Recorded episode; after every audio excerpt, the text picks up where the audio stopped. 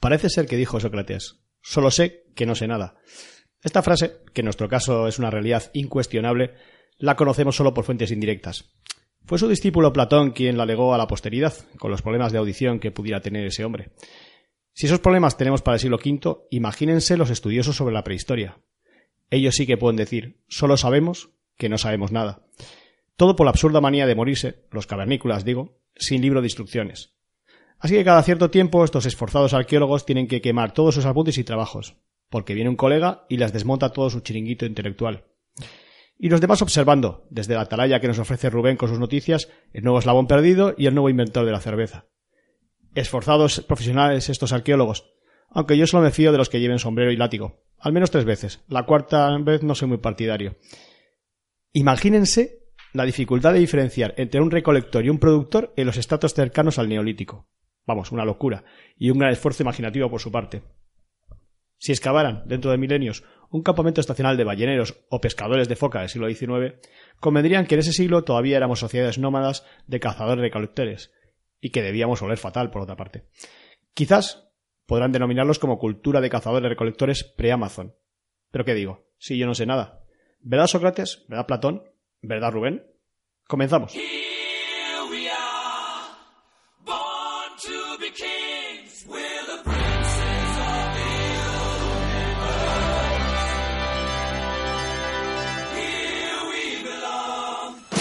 Historiados Podcast. No hacemos historia, nos divertimos interpretándola.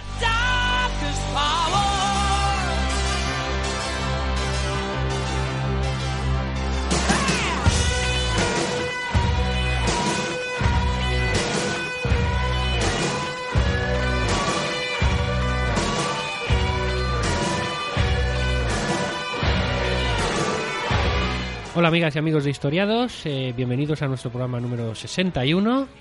Iba a decir que bienvenidos a una nueva temporada, pero realmente y técnicamente no es cierto. Llevamos ya dos programas en el aire antes de este. Estamos trabajando mucho. Estamos trabajando mucho, como habréis notado seguramente, ahora lo explicamos, eh, aunque os habréis dado cuenta, eh, hemos eh, lanzado ya un par de magazines antes de este programa principal. Este programa principal que quizá era el que al que os teníamos más acostumbrados. ¿no? Estabais esperando.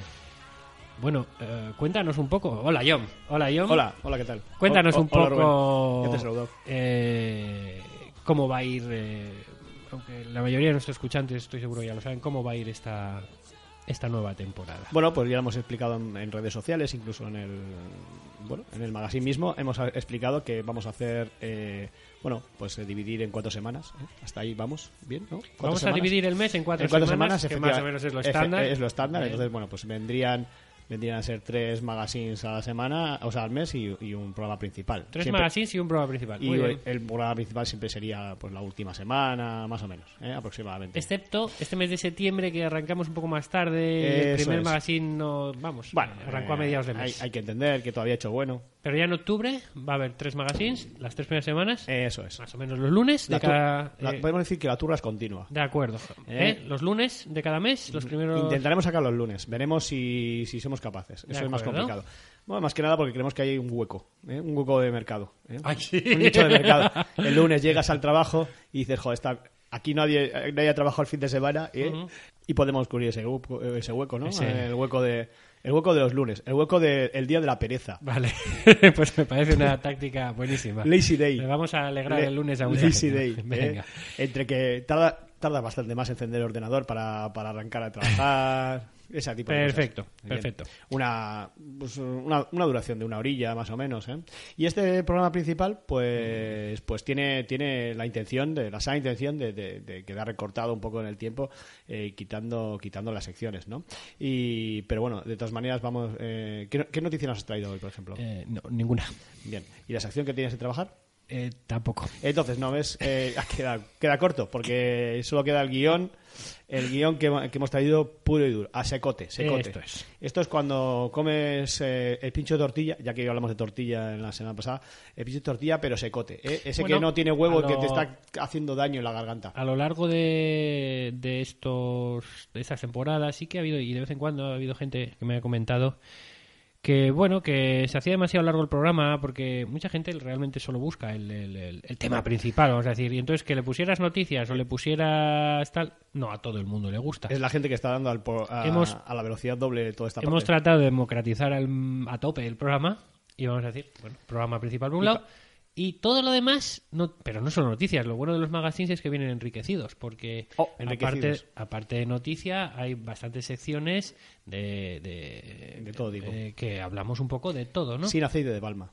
Sin aceite de palma. Porque se ha enriquecido, pero no. Entonces vais a tener historiados, en resumen, todas las semanas. Sí, sí. Y esperemos que, esperemos que os guste. Como siempre, eh, estamos en nuestras redes sociales en el blog, historiadospodcast.wordpress.com. Sí. A través de Twitter, en Radio Historiados, eh, con número. eh, a través de nuestros twi- twitters, nuestras cuentas de Twitter personales. eh, arroba craxosark y arroba Rubén-Lamas. ¿Y dónde más andamos, John? Pues. Ah, y decir, en- decir en nuestro canal este de Telegram. Que tenemos un canal de Telegram donde se reúne gente súper maja. Ya estamos cerca de la cincuentena. ¿eh? Bueno. Va- Podemos, celebrar ya el cincuentena con una foto desnuda tuya, por ejemplo. Algo haremos, ¿no? ¿Eh? Para Sí, celebrarlo. una foto ale- alegría, alegría. Que haya y, carne. y bueno, que estamos en iVoox, Eso. en Apple Podcasts, En Google Podcast. en Google Podcast, En en Spotify. En FM no sé qué. F Player, Es que ahí sin nuestro permiso. Sí, que ahí nos han cogido, nos han indizado, no sé quién. Bueno, porque estamos en muchísimas eh, plataformas Tenéis opciones, de podcast. hay quejas sobre la calidad de, de lo que es la app de iVoox y, bueno, pues, eh, pues eh, hay hay otras opciones. Cada cual que escuche lo que más le guste. Bien. Y bueno, yo por mi parte creo que podemos arrancar cuando quieras. Pues empezamos.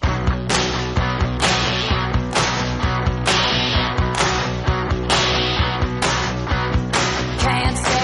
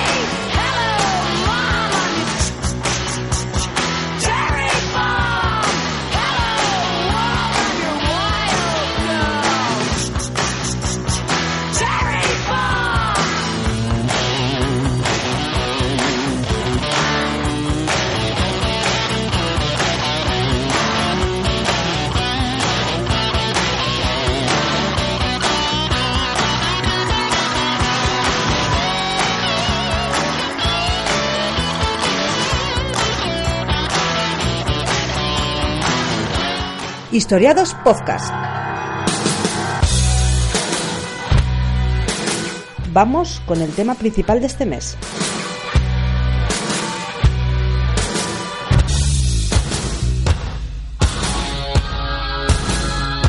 Preámbulo, aquí estamos. ¿De qué vamos a hablar, John? Bueno, Bueno, creo que. más preámbulo eh, en antena, porque está aquí charlando de otra cosa. Sí, bueno. Mientras, como ahora tenemos tiempo, Eso es metarradio, John. Es metarradio. tenemos tiempo, no estamos en los maratones de cuatro horas de Hemos- lo que grabación. antes era la sección de noticia, eh, esta vez pues hemos estado charlando nuestras cosas. Nuestras cositas. Bien, para calentar un poco la voz hay que entenderlo. Esto es. Llegamos corriendo. Cuéntanos, eh, ¿de qué vamos a hablar, John? Aunque ya, como decimos siempre, todo, todo el mundo ha visto ya el título del podcast antes de descargarlo. Bueno, pues eh, el programa de hoy pues se basa en una duda, bueno, un comentario de un oyente que, que nos planteaba la cuestión, pues cómo, pues cómo no- que explicáramos cómo pasamos de ser nómadas cazadores recolectores a, a sedentarios productores.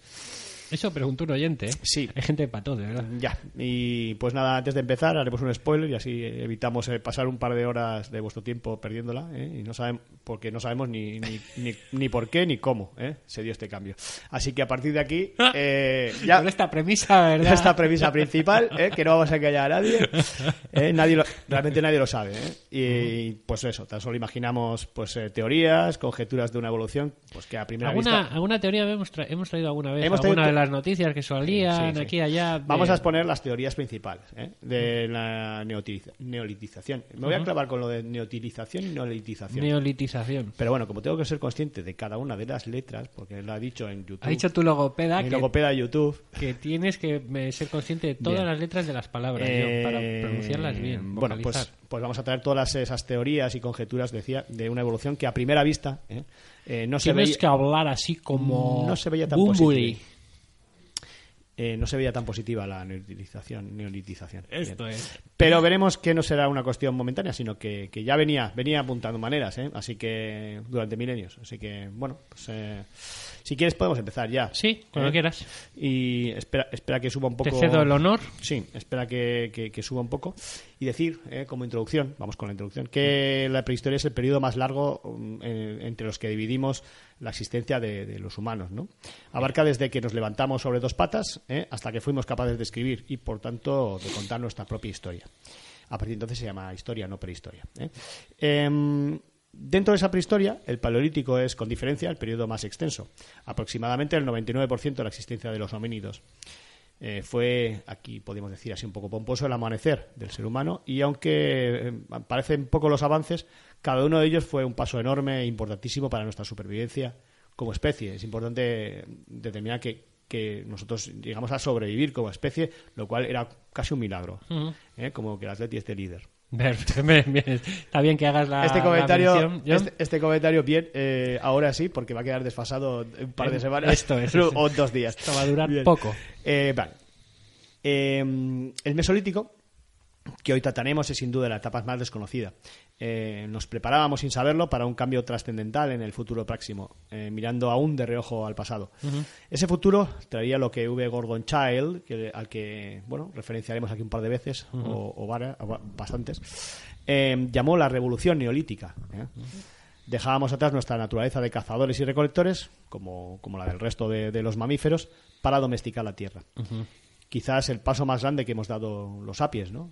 Mm, ¿O tú has dado un paso más grande? Más que domesticar la tierra. Pues no lo sé. No, no lo sé. sé.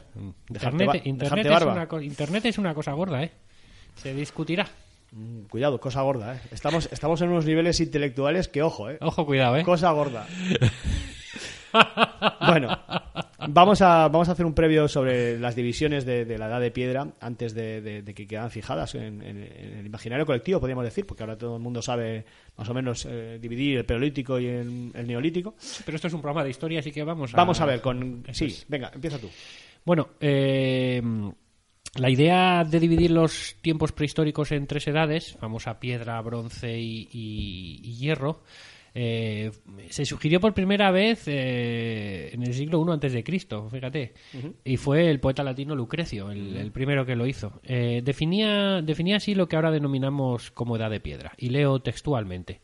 Decía, las armas primeras fueron las manos, las uñas y los dientes las piedras y también las ramas arrancadas de los árboles, y las llamas y el fuego desde que fueron conocidos. Eh, no parece que dicha clasificación tuviera mayor repercusión hasta, hasta ya el siglo de las luces, ¿no? hasta el siglo XVIII. Entonces, bueno, ya algunos autores, como el francés Antoine Yves Gauguet, o el danés o el español Marín y Mendoza, pues plantearon las, las tres fases por las que habría pasado el ser humano, ¿no? Copiando claramente el contenido y la redacción de, de esto que hemos comentado, que había dicho eh, Lucrecio. Sí, ¿no? piedra, bronce y hierro. Eh, pero eh, dicho planteamiento lo realizaron desde una óptica eh, exclusivamente teórica, porque eh, en aquella época todavía las excavaciones eran muy escasas, las excavaciones arqueológicas eran, eran No había todavía no había todavía sombreros de ala ancha. Eso es. La- bueno, látigos sí que había, pero... Fue ya, tuvimos que esperar hasta, hasta ya. Epa, yo. Espera, me he cargado el ordenador. Acabas de romper Sí. el ordenador. Sí, bueno, tengo otro. Tienes otro. que no se diga. Sigue. Sigue, sigue. Este, tuvimos que esperar hasta ya el famoso Christian Jürgensen Thomsen para elaborar el sistema de las tres edades, ¿no? Piedra, bronce y hierro, eh, con fines ya prácticos, porque eh, este hombre lo hizo para ordenar los materiales prehistóricos existentes en el Museo Nacional de Antigüedades Danesas de, de Copenhague, ¿verdad? Que deberías eh, de visitar todos. Eh, Y no la sirenita. Efectivamente. Estos a sacar la foto de la sirenita para Instagram y, y me tenéis abandonado a Thompson. Este museo fue abierto al público utilizando ya esta novedosa, novedosa en aquella época, ¿no? Novedosa clasificación en 1819. Justo, justo, mira, eh, 200 años. Esto es, justo ahora se cumple, es verdad, se cumple el bicentenario. Bicentenario. Eh, bueno, incluso llegaron a exponer en salas diferentes los objetos de cada uno de los periodos, lo que sirvió para divulgar el sistema de las tres edades eh, de allí, ¿no? La, la edad de piedra muy pronto empezó a subdividirse, o sea, a partir de ahí cogieron de esas tres y empezaron a hacer subdivisiones más pequeñas, una vez que tenían la base, ¿no? Ya sacaron lascas, podemos decir. Bueno, bien, bueno, de las cas- creo que van a salir unas cuantas luego, ¿no? el programa de hoy, ¿no? Bueno, ya durante la, la primera mitad del siglo XIX, diversos prehistoriadores franceses habían señalado la existencia de dos periodos bien diferenciados en la edad de piedra, eh, distinguiendo el terreno diluvial, eh, entre comillas, o de acarreo antiguo, del terreno aluvial o de acarreo moderno, según los criterios eh, estratográficos, ¿no? Estratográficos no, estratigráficos. Estoy yo también... eh, Sí, sí, sí. con- bueno, si bien... Bueno, una cuestión de acarreo. ¿eh? Esto es. Si bien se observaba que en, que en unos niveles aparecían los útiles tallados, mientras que en los, eh, en los modernos se encontraban también útiles pulimentados. Eh, por lo que, siguiendo este último criterio, el técnico, eh, eh, los prehistoriadores franceses dividían eh, las edades de la piedra pues en dos. Eh, el periodo de la piedra tallada y el periodo de la piedra pulimentada. Simplemente observando ¿no? los, los restos que encontraban. Eh, debemos destacar que todavía la prehistoria no había obtenido un reconocimiento por parte de la comunidad científica. Bueno, había Por mucha lo- gente que todavía creía en, pues eso, en Adán y Eva, ¿no? Eh, eso es, eh, prácticamente todo el mundo. eh, bueno, la comunidad de- científica no en, en sí, pero bueno, era un poquito reticente. Todavía Sí. había muchas dudas, ¿eh? Había un periodo mm, oscuro ahí. Eso es. Entonces, claro, todas estas iniciativas que venimos comentando, al no haber un reconocimiento científico, vamos a comentarlo así, pues se realizaban al margen o de forma paralela a las, a las eh, instituciones oficiales. Estamos hablando mucho antes de Darwin. Eso es. Eh, a partir de 1859, cuando ya los estudios sobre este periodo alcanzan, bueno, pues cierto consenso entre esos mismos científicos, eh, primero ingleses y luego y luego franceses, pues la prehistoria ya tuvo un crecimiento exponencial, diríamos, vertiginoso, ¿verdad? Eh, y se dio nombre eh, a los dos periodos en que vimos que, que se subdividía la edad de piedra, el paleolítico y el neolítico. Eso, ¿no? según, eh, eso, según Eh, una cuestión técnica, ¿no? La piedra es. tallada o la piedra pulimentada. Eh, esta. No.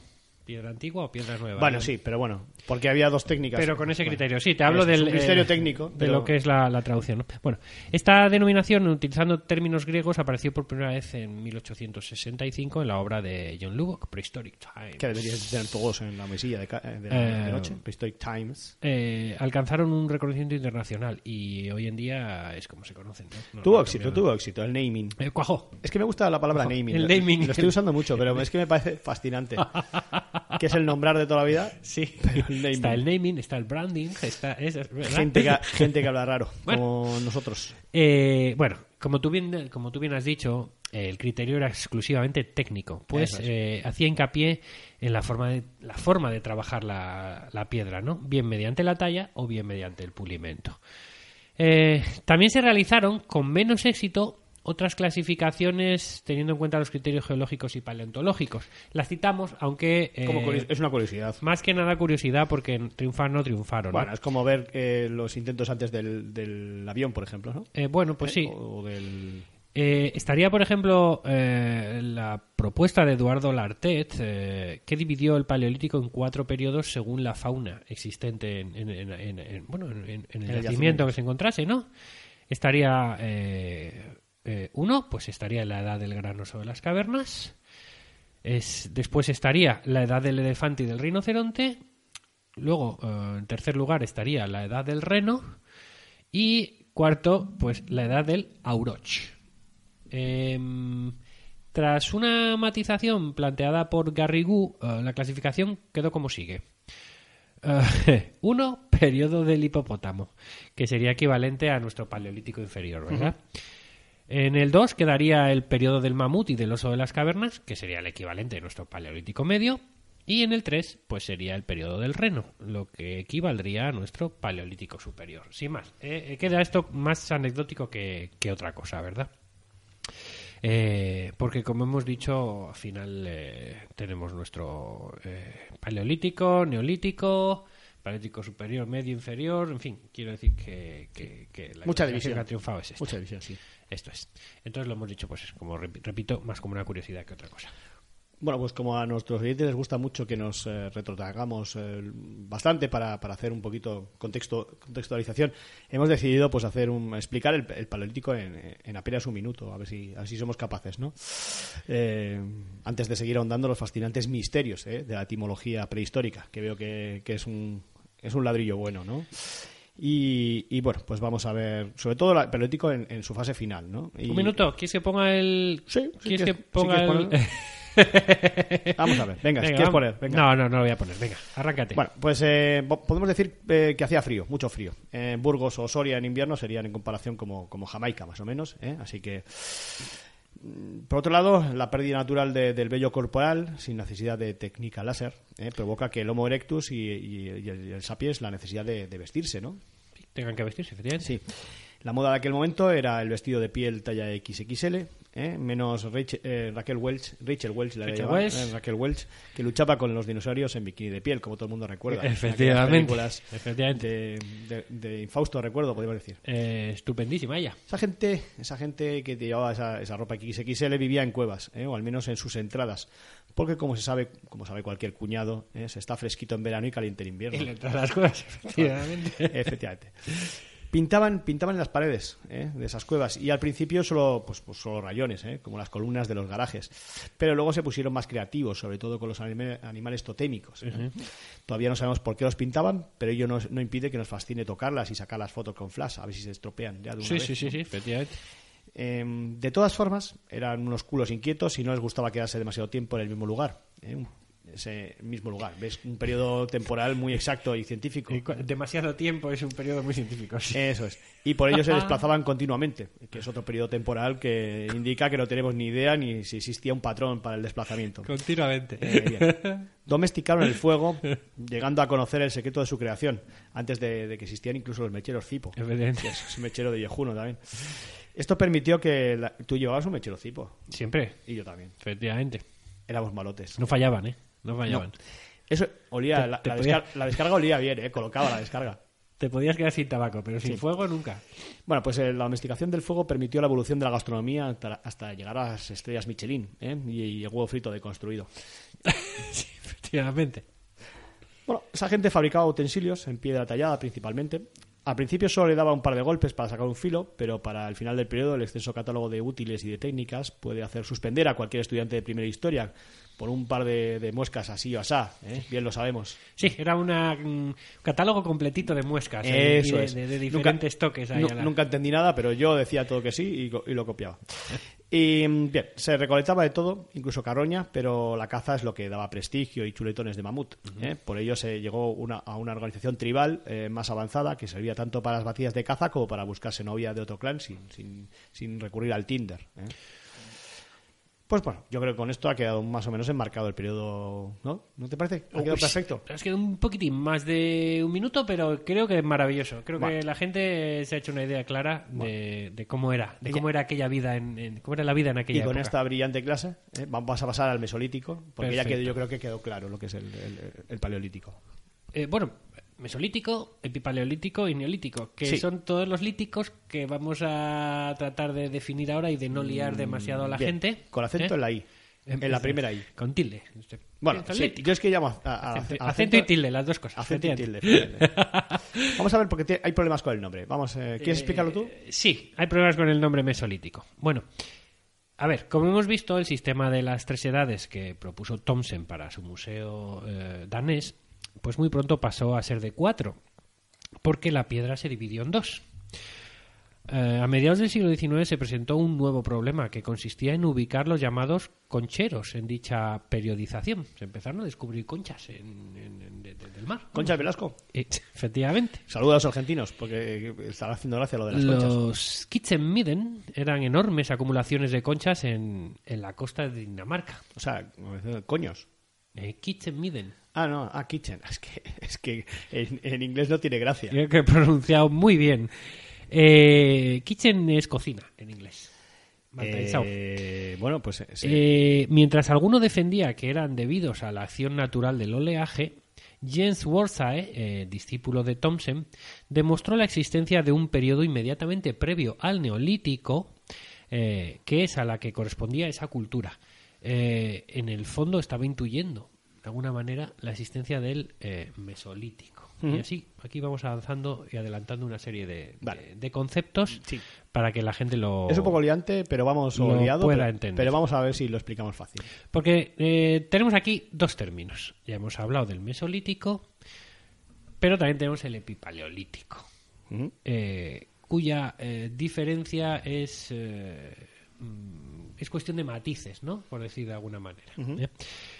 Eh, el término epipaleolítico se traduciría como más allá del paleolítico. Y el término mesolítico es piedra media. Y son eh, términos evolucionistas eh, que pretendían encontrar una fase intermedia entre el final del paleolítico y el comienzo del neolítico. Es decir, hay un periodo ahí Sí. que había que de alguna manera darle un nombre, un naming, ¿verdad? y que se extiende, dependiendo de las zonas y de las áreas geográficas, entre 12.000 y 3.500 antes de Cristo, para que nos hagamos una idea. un periodo muy diferente, geográficamente Son muchos muy años, diferente, sí, son sí, muchos sí. años. Y como digo, es importante lo de diferenciarlo por zonas, ¿no? Pero aparte de eso, es que no había nombre. No había nombre o no había que había que, que poner. Entonces surgieron los términos epipaleolítico y mesolítico. Voy a explicar un poco, si no te parece mal, lo del eh, evolucionismo, ¿eh? que has dicho Ah, que no, era, no, por pe- favor. era evolucionista, porque va a salir varias veces. Adelante, caballero. Eh, y decir que el evolu- evolucionismo social es el término que define los cambios que se dan en una sociedad a través de la historia, haciéndose cada vez más compleja. Está basada en teorías antropológicas de desarrollo social que se acreditan a, que se acreditan a sociedades con términos de, de estado primitivo que gradualmente se, to- se tornan más civilizadas con el, con el pasar del tiempo. Mientras que los evolucionistas de, de los evolucionistas de- Es lógico, es decir, que como que cada vez vamos a mejor. Vamos ¿no? evolucionando, efectivamente. Mientras evolucionistas defendían que a una cultura más desarrollada debía corresponder necesariamente un tipo de humano más desarrollado, aquellos que no eran evolucionistas ¿eh?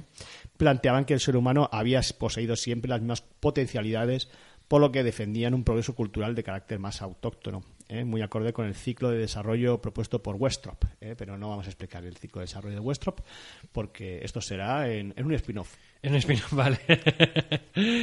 bueno, Pero vamos, que, que lo que se entiende que, que va a salir bastante el término evolucionista, que es que, que, bueno, que, que eso es lo que has dicho tú, ¿no? Que, que vamos a mejor. eso es. ¿eh? El ser humano ha ido a mejor, entonces pues ha ido mejorando.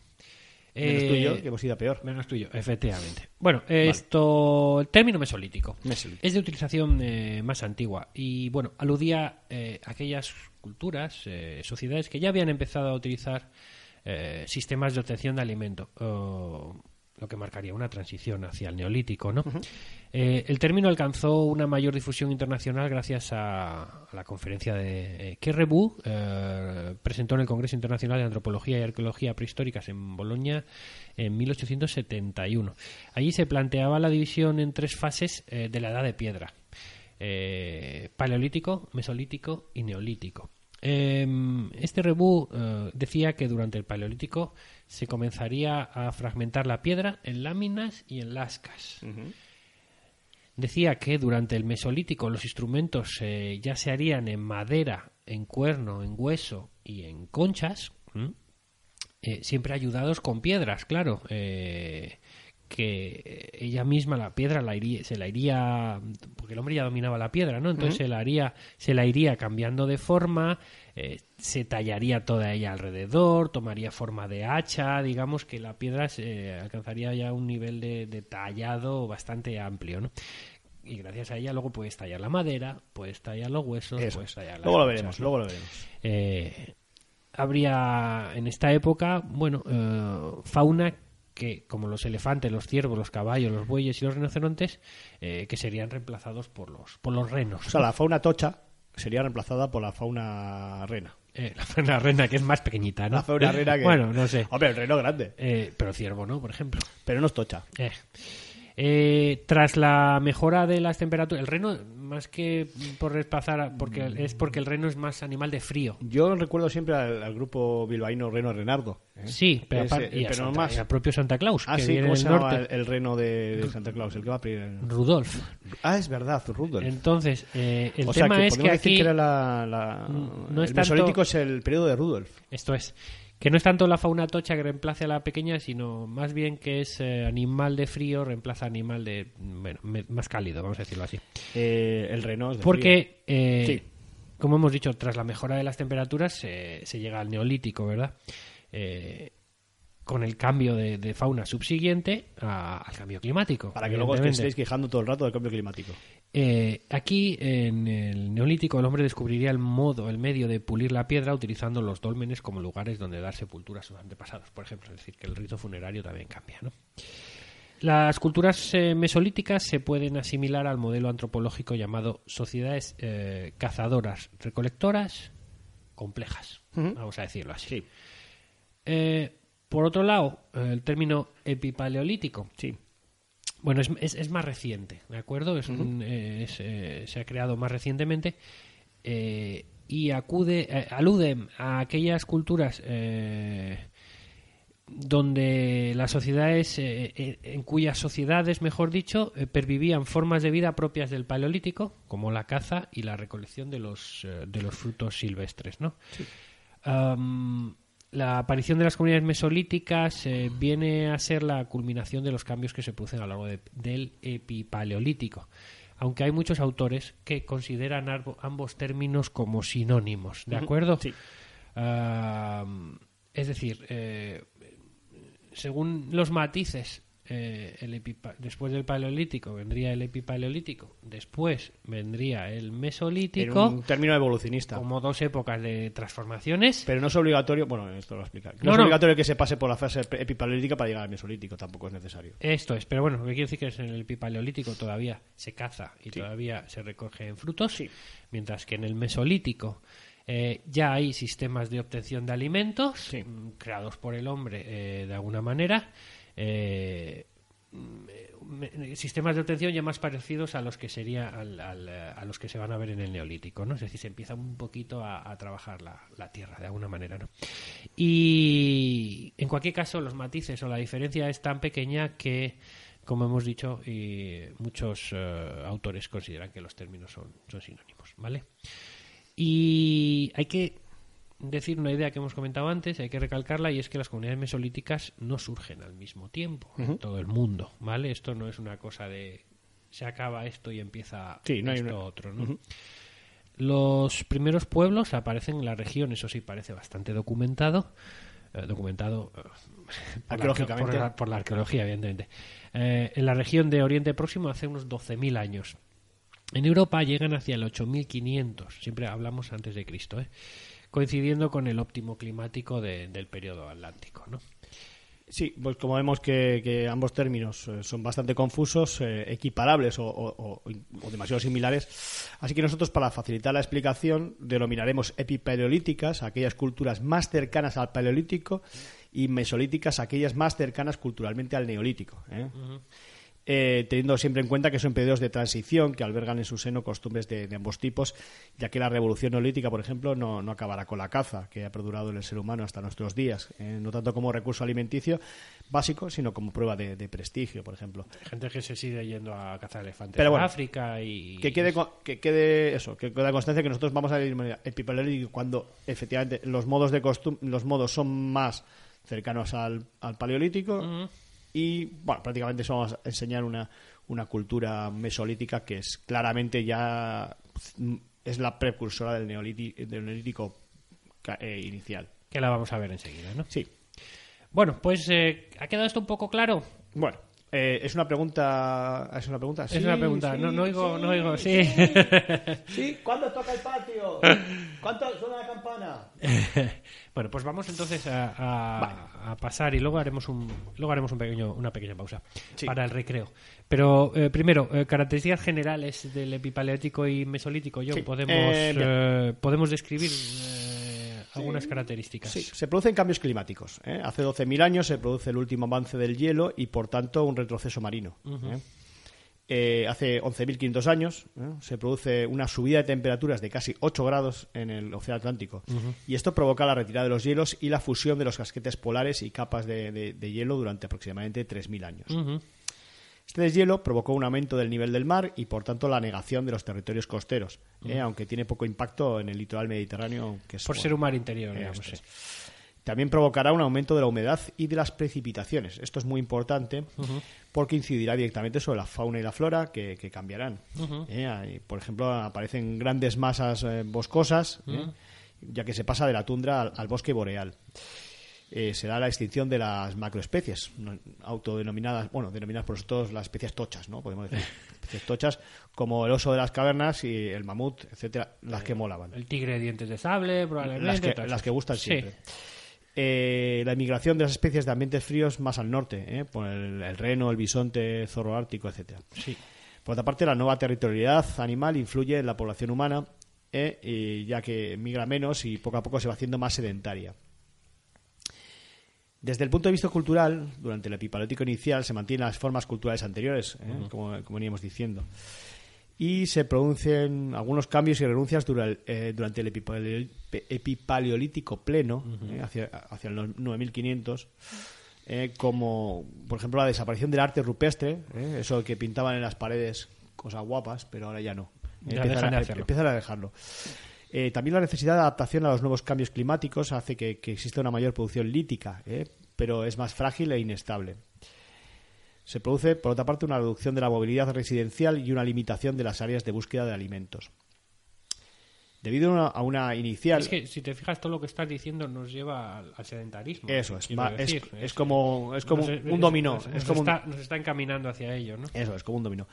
Debido a una inicial eh, sedentarización y al aumento y concentración de la población, eh, aparece una necesidad de demarcar el territorio, eh, esa territorialidad, territorialidad, sí. Con una dependencia de la caza de, de animales con hábitos más estables. eh. Ya no, no, no esos grandes animales que han ido al norte que, que son más eh, estacionales, sino a, bueno, pues eh, lo que lo que hay en el bosque, lo que podríamos ver nos- nosotros Sí, en el y bosque. que, está- que están siempre, te quiero Que decir. que están siempre, entonces es. los tienen más a mano, Pues digamos. el jabalí, el, el- el ciervo, ese tipo de cosas. tienen que- a mano, sí. sales tú por ahí a dar una vuelta y te los encuentras y sacas una foto para Instagram todo. Esto es. O si no, pues sacas un, un- un filtro y lo pones, vamos, que no... Ellos no tenían esa opción y, y tenían que cazarlo. Bueno, pues eh, en la fragmentación del territorio, debido a la ter- territorialidad, complicó los desplazamientos humanos. Ahora ya no podías ir a donde, donde quisieras, ¿no? Y el resultado de todo fue el aumento de campamentos residenciales y un aumento de la sedentarización, porque ya como no podías ir a cualquier sitio, pues, pues ya te, ya te, te quedas eh, estable. La fragmentación cultural, como resultado de, esa restricción de la movilidad eh, e, incremento de territorios, hace que eclosionen las culturas regionales, eh, una regionalización de la cultura. Y Una vez que te paras, una vez que te paras, eh, Pues ya empiezas a crear cultura de alguna manera, vamos a decir, estable. Sí, eh, bueno, y diferenciada de otros porque tienes menos contacto. Eh, eso es. Eh, tienes menos contactos eh, a- a- de largas distancias. Eso es la sí, sí, con los de alrededor, pero no con, con los un poquito más alejados. Eso es. vale. Esta fragmentación cultural y la territorialidad giraron un nuevo tipo de relación social, con nuevos códigos de identidad territorial. Pues, pues los conflictos de orden territorial, ¿no? Que, que hasta hoy seguimos así, ¿no? Empieza con los vecinos, quiero decir. ¿no? Sí. Y por otro lado, el incremento de la población obliga a diversificar la dieta y aumentar la producción, ¿eh? innovando prácticas hasta ahora, hasta ahora desconocidas. Los modos de vida. Mm, ¿Hago yo? Si eh, las, las eh, bueno, ese, ese- esa mejora ¿no? en las condiciones eh, meteorológicas, climáticas, en general provocan que las condiciones de vida mejoren.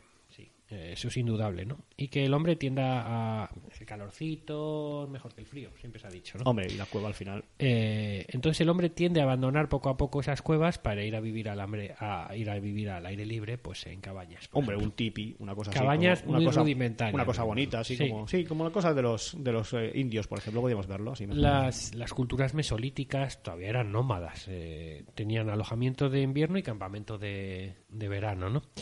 Eh, en un principio podemos hablar de campamentos semipermanentes cuya posición viene determinada por la abundancia de alimento. Allá donde había, allá donde estaba la comida, allá iba, ¿no? Y pues como los pastos, ¿no? Después a posteriori con, con pues eso, pues con, con ahora mismo, ¿no? Hace poco, eh, hace poco, ayer, eh, volví a ver una peli que, bueno, me gusta bastante, que es Bailando con Lobos. No, pero ahí se ve Tú perfectamente... y el, y se- el, se el es un problema, ¿eh? No, pero que se ve perfectamente como los indios se van moviendo y mueven todo su campamento rápido además y cómo montan y desmontan siguiendo al bisonte, ¿no? Eh, siguiendo la caza, que al final es su modo de, de, de vida, ¿no? Y esto es de hace nada, de hace un poco más de 100 años. Te quiero decir que... que... Yo el otro día también vi Mercenarios 2 y también movilizaban todo el campamento rápido. ¿eh? Bueno, y en pues, eh, también en la caza. sí, bueno. Y una forma de vida. y ganarse el dinero. Quiere Mercenarios decir, 2, la quiere película. decir que me recuerda mucho a esto que estamos comentando Sí. ahora, ¿no? De cómo sí. esos campamentos semipermanentes que se mueven allá donde esté la abundancia del alimento, como hemos dicho. no tanto como antes, sino que es, o sea, que son campamentos ya fijos eh, de, de año, o sea, de medio año o Sí, tal. eso es. O sea, ya no van buscando otras zonas, sino que, que son esos, esos es siempre. estacional, pero, Eh, pero es como el que hace veraneo. Eso es. Es como el que va a la, a la costa en veraneo tiene casa en la costa. Pero en invierno luego vuelve al sitio previo. Eh, esto es más. eh, aquí está la explicación clara. Eh, la multipropiedad. En algunas regiones donde las cosas ofrecen muchas cantidades permanentes de alimentos, pues ya, incluso ahí, eh, la gente ya, si lo tenía de todo, no se movía más, ¿me entiendes? Entonces se empezaban a ubicar eh, asentamientos ya eh, de- de- durante todo el año, ¿verdad? A ver, la caza sigue siendo la mayor actividad, eso no hay que negarlo. La dieta se, se enriquece al haber mayores recursos alternativos, eso es, la, eso es lo, eso sí es cierto, ¿no? Se continúa cazando los mismos animales, eh, eh, pero la caza, la caza eh, especializada Sí, esa, ya- la de los grandes, los de los grandes mamíferos. esa ¿no? se termina, ¿no? Entonces se cazan otros, otros animales, sobre todo Sí, eso hemos indicado, en sí. zonas boscosas, pues corzos, jabalíes que hemos comentado antes, ¿no? ¿Dices jabalíes o jabalís? Yo digo jabalíes, pero Vale. bueno, sin Tú- más. Puede, vale. puede que esté mal, ¿eh? No, no, No, era por matizar, no era por matizar. Sí, sí, eh, para tener un, un, un común. De acuerdo. Eh, si alguien cree que es jabalís, pues que nos corrija. Bueno, jabalí- la- jabalises. jabalises, jabalines, ¿no? Jabalinas. La... Esos son pequeños. Hay otra cosa importante y es que la pesca en esta época aumenta su Sí. importancia. Mm, es una pesca fluvial. Cuando hablamos de pesca en el río, a todo el mundo nos viene a la mente trucha y salmón. ¿no? Eh, el documental los- del oso sacando salmones. por ejemplo, ¿no? Pues eso era, ¿no? Trucha y salmón. Eh, y ya empieza a notarse una cierta, eh, una incipiente pesca marina, ¿verdad? Eh, con, bueno, pequeñas barcas y, y- y algunas redes, ¿no? También. Sí, en algunos, en algunos yacimientos. En, en Eh, Gran Bretaña o en Dinamarca, por ejemplo. Sí. Eh, tenemos restos de industria ósea de anzuelos y arpones, que también pues, nos dan más pistas sobre, sobre, sobre cómo se va desarrollando esta pesca marina. ¿no? También había silos a modo de almacén de conchas y de, y de moluscos. Las famosas ¿verdad? conchas que hemos visto. Sí. Eh, y bueno, instrumentos líticos especializados, creemos, en, en la obtención de lapas, ¿no? Eh, y asentamientos junto a los ríos o en la línea costera, ¿vale? Eh, en algunos yacimientos la dieta de pescado debió ser de gran importancia, eh, llegando el pez a ser el motivo central de las representaciones artísticas en el- del arte del arte mueble. Como arte mueble. Es importante porque hemos cambiado el arte mueble. Eso ya no es. el arte parital, sino el arte mueble. Eh, bueno, eh, se produce lo que, lo que Ken Flannery denomina una revolución de amplio espectro, ¿verdad? Eh, es decir, debido a la presión demográfica, eh, una vez consumidos los alimentos más eh, apetecibles, llamémoslo así, o, o los tradicionales, se buscan otros menos agradables, eh, culturalmente o nuevos, Para alimentarse así. para alimentarse, ¿verdad? Es un estadio previo necesario para la llegada de los modos de producción del neolítico. O sea, te comes lo que no te viene gustando. O sea, porque a todo el mundo una chuleta, bien. Sí. ¿eh? Pero ya comer gachas, mm, mal. No, o simplemente el pescado, por ejemplo, ¿no? Que era una Bueno, cosa que no, es, no, sí, no pues formaba parte de Hombre, tanto de pescadito ahí a la brasa, ¿no? quiero decir, no formaba tanta parte de su dieta. No, pero todo, bueno, ¿no? sí que bueno, eh, eso es. eh, como vemos, empieza a crear una pequeña industria eh, orientada a la pesca, en, en, eh, sobre todo en litorales, ¿no? Entonces, bueno. Eh, Le gustaba acarrear conchas, no se sabe por qué. Sí, otra- comía, comía mucho marisco. Por lo Otra que... cosa que se va incrementando es la, la- la recolección. No eran bivalvos, ¿no? Porque no, la concha viene bivalvo, no es, mal, no es marisco. Sale ahí, John, sale ahí. Sale ahí. Eh, tengo que, li- tengo que- Estaba yo ya con la, recolección, que como digo, Bien. eh, también se ve, se ve incrementada, ¿no? Dado que el, el- el- el bosque crece en, crece en importancia, eh, has comentado tú, ¿no? Con el tema de los cambios climáticos, y esto conlleva un aumento en la recolección de qué? De piñones, de bellotas y de otro tipo de frutos. que, pues, que setas, ese tipo de cosas. En, eh, en algunos yacimientos del Mesolítico, de, de- sin ir más lejos, de Oriente Próximo, pues se han localizado restos de hoces con hileras de, de dientes eh, que creemos que son herramientas eh, pues para recolección de frutos silvestres. Se documenta la presencia del perro ya eh, conviviendo con el hombre y algunas culturas eh, presentan la- las, las cometas del desierto, ¿no? Mm, Una especie de corrales trampa, ¿no? Para atrapar gacelas. Sí, luego explicaremos un poquito más lo que son los, los, los cometas del desierto porque es un... Es Eh, algo, bueno, es la- sí, es algo más polémico, sí, sí, porque Sí. es plena- plenamente neolítico, pero no se sabe si... si Sí, pero bueno, es cuál, por- cuál es su uso realmente. Lo, sí. lo se llama la cultura, Sí. en concreto la cultura natufiense, Natufiense, que, sí. es, que es muy importante que vamos luego la dedicaremos una pequeña parcela. ¿no? Aquí Eh, hemos venido para aprender a- de los natufienses. Esto es. Las armas más importantes, pues los arcos, eh, reforzados por tendones y las flechas de piedra con variada. eh, las, las flechas son de madera, lo que son de piedra son las puntas, ¿verdad? Eh, que ya tienen eh, diversas formas eh, geométricas, ¿no? Eh, utilizaron también un tipo de flecha de hueso o de madera para conseguir cazar y obtener pieles sin, sin dañar demasiado, sin dañar demasiado las pieles, no querían rasgarlas mucho, ¿no? Eh, como hemos comentado, se produce una reducción en las manifestaciones artísticas, ¿verdad? Que has dicho tú. Eh, y curiosamente también en los enterramientos. ¿eh? Las grandes pinturas del Paleolítico casi, casi desaparecen o se hacen muy esquematizadas. O, al menos no las hemos encontrado. Igual están por ahí en algunas. Bueno, como se abandona... Pero si se abandona se- la cueva, lo más lógico cueva, es que se abandone eh, y ya en no la hay, superficie donde eso es, ya no hay espacio ese y por- Eh. pero te lo llevas ¿eh? curiosamente te, te, te quedas estable pero el, ar- el arte se, eh, se convierte en, en nómada Eso es. decir, Sí, ¿eh? bueno, empiezan a, empiezan a surgir otras formas artísticas, ¿no? Yo que sé, grabaciones en los huesos, por ejemplo, Sí. graba- grabados en huesos. Estatuillas, grabados tipo eso es. eso. Eh, bueno, eh, estos cambios son debido a los, lógicamente, a cambios sociológicos, ¿no? Eh, y, y- y probablemente también de la concepción del propio universo, ¿no? Sí, claro. Eh, por ejemplo, en la cultura aciliense eh, vamos a encontrar cantos rodados con dibujos pues, muy básicos, ¿no? Transportables también, por, manera, ¿no? Cuanto más nos acercamos regionalmente al neolítico, en el Oriente Próximo, y más nos alejamos del paleolítico, vemos cómo aumentan las aldeas y los enterramientos en cementerios como ya eh, características inequívocas de la, de la, sedentariza- de la sedentarización, Sí. ¿verdad? Eh, las necrópolis son reflejo de, de nuevos códigos ideológicos y sociales, que duda cabe.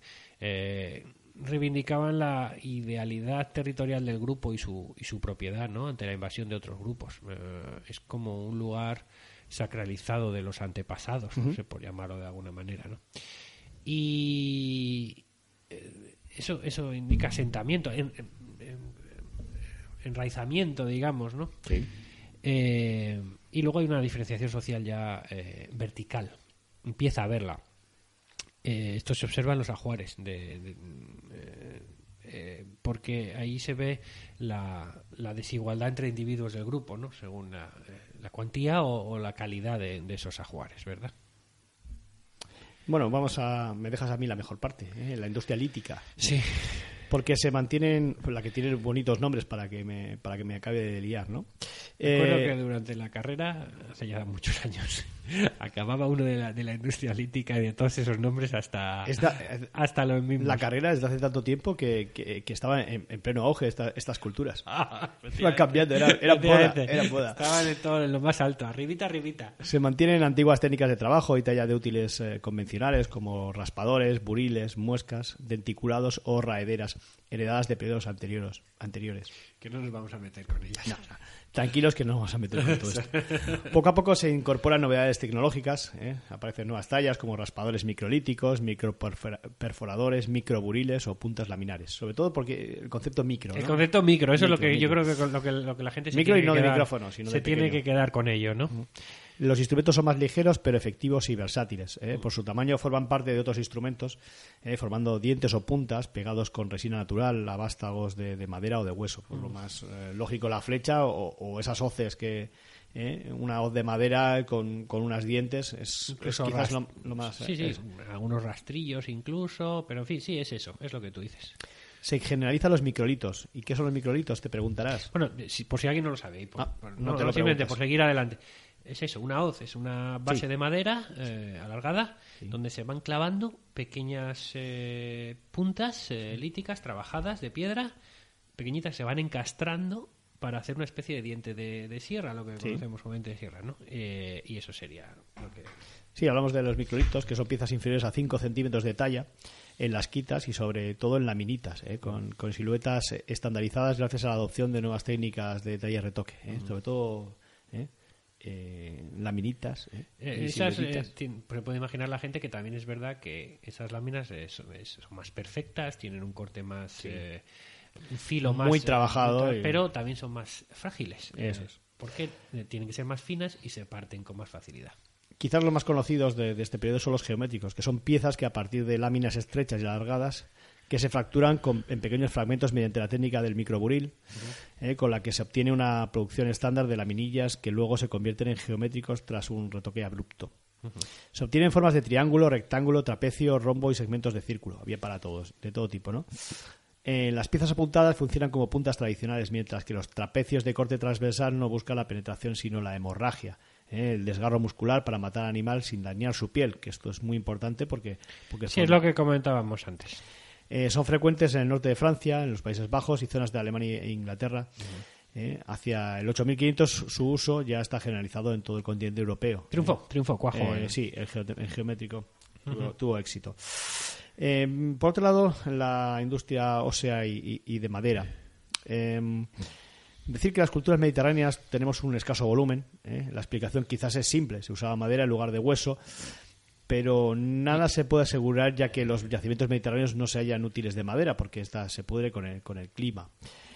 Sin embargo, eh, las turberas eh, centroeuropeas han permitido la conservación de, de elementos de madera, no así, no así en el sur de Europa como venimos diciendo. que- que- La, la- bueno, la turba Sí. es un suelo con vegetación eh, abundante en, en descomposición. Esto lo que permite es eh, la conservación de materia orgánica, ¿no? Porque no, a ver, no, hay, no hay oxígeno que, que, que desarrolle bacterias para destruir el, eh, para, para destruir esta materia orgánica y por lo tanto pues se conserva mejor, sin más. En las culturas nórdicas y centroeuropeas existe mayor variedad de industria ósea, como puntas dentadas, arpones de- con distintos tamaños, morfología y dientes. Hay un elevado nivel de pericia en la fabricación y adaptación según su función, caza mayor o menor, pesca marina o captura de aves. O sea, que, que estaba hecho según Los ya... nórdicos hacían mejor las Eso cosas para... No, no, lo, lo hacían eh, dependiendo de, de la función, eh, que ya es importante. eh, ya- ahora, ahora hacen muebles, por ejemplo. Antes eh, se, se construían los. eh, bueno, se, se tallaban en función de- del uso. Ahora también de, de- la función, ¿no? O sea que no- teniendo diferentes usos, por ejemplo, cortar o, o- o matar, ¿eh? en función de, de lo que se quería cortar o matar, había oh, diferentes tipos, ¿no? Bueno, ponemos quizá lo más, iba a decir, lo más interesante. Te iba a decir si hacíamos una, una, una pausa aquí. Sí, vamos, íbamos a hablar de las culturas epipaleolíticas, pero bueno, ponemos un poquito de música y, y luego seguimos.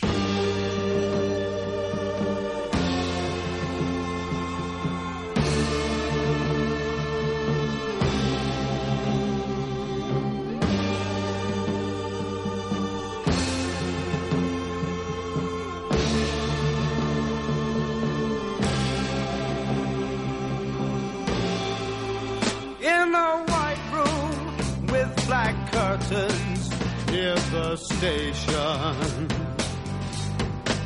Black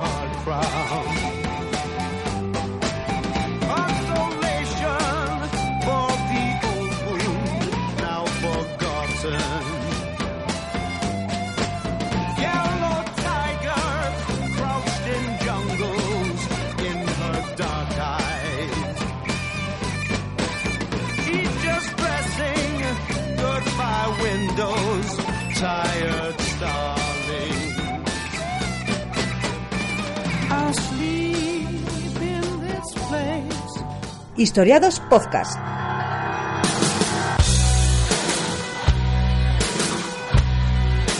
Estamos en Twitter, arroba Radio Historiados. Con número que con letra estaba cogido.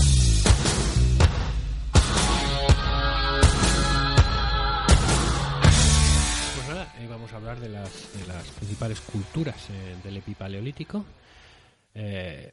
Vamos a dividir eh, geográficamente el paleolítico europeo, el norteafricano y el de, eh, el de Oriente Medio, ¿no? Y también, bueno, eh, cerraremos un poco con la, con la cultura natufiense, quizá que sea la más destacada de... Pero bueno, coméntanos, vamos a empezar, John, por el, por el epipaleolítico europeo.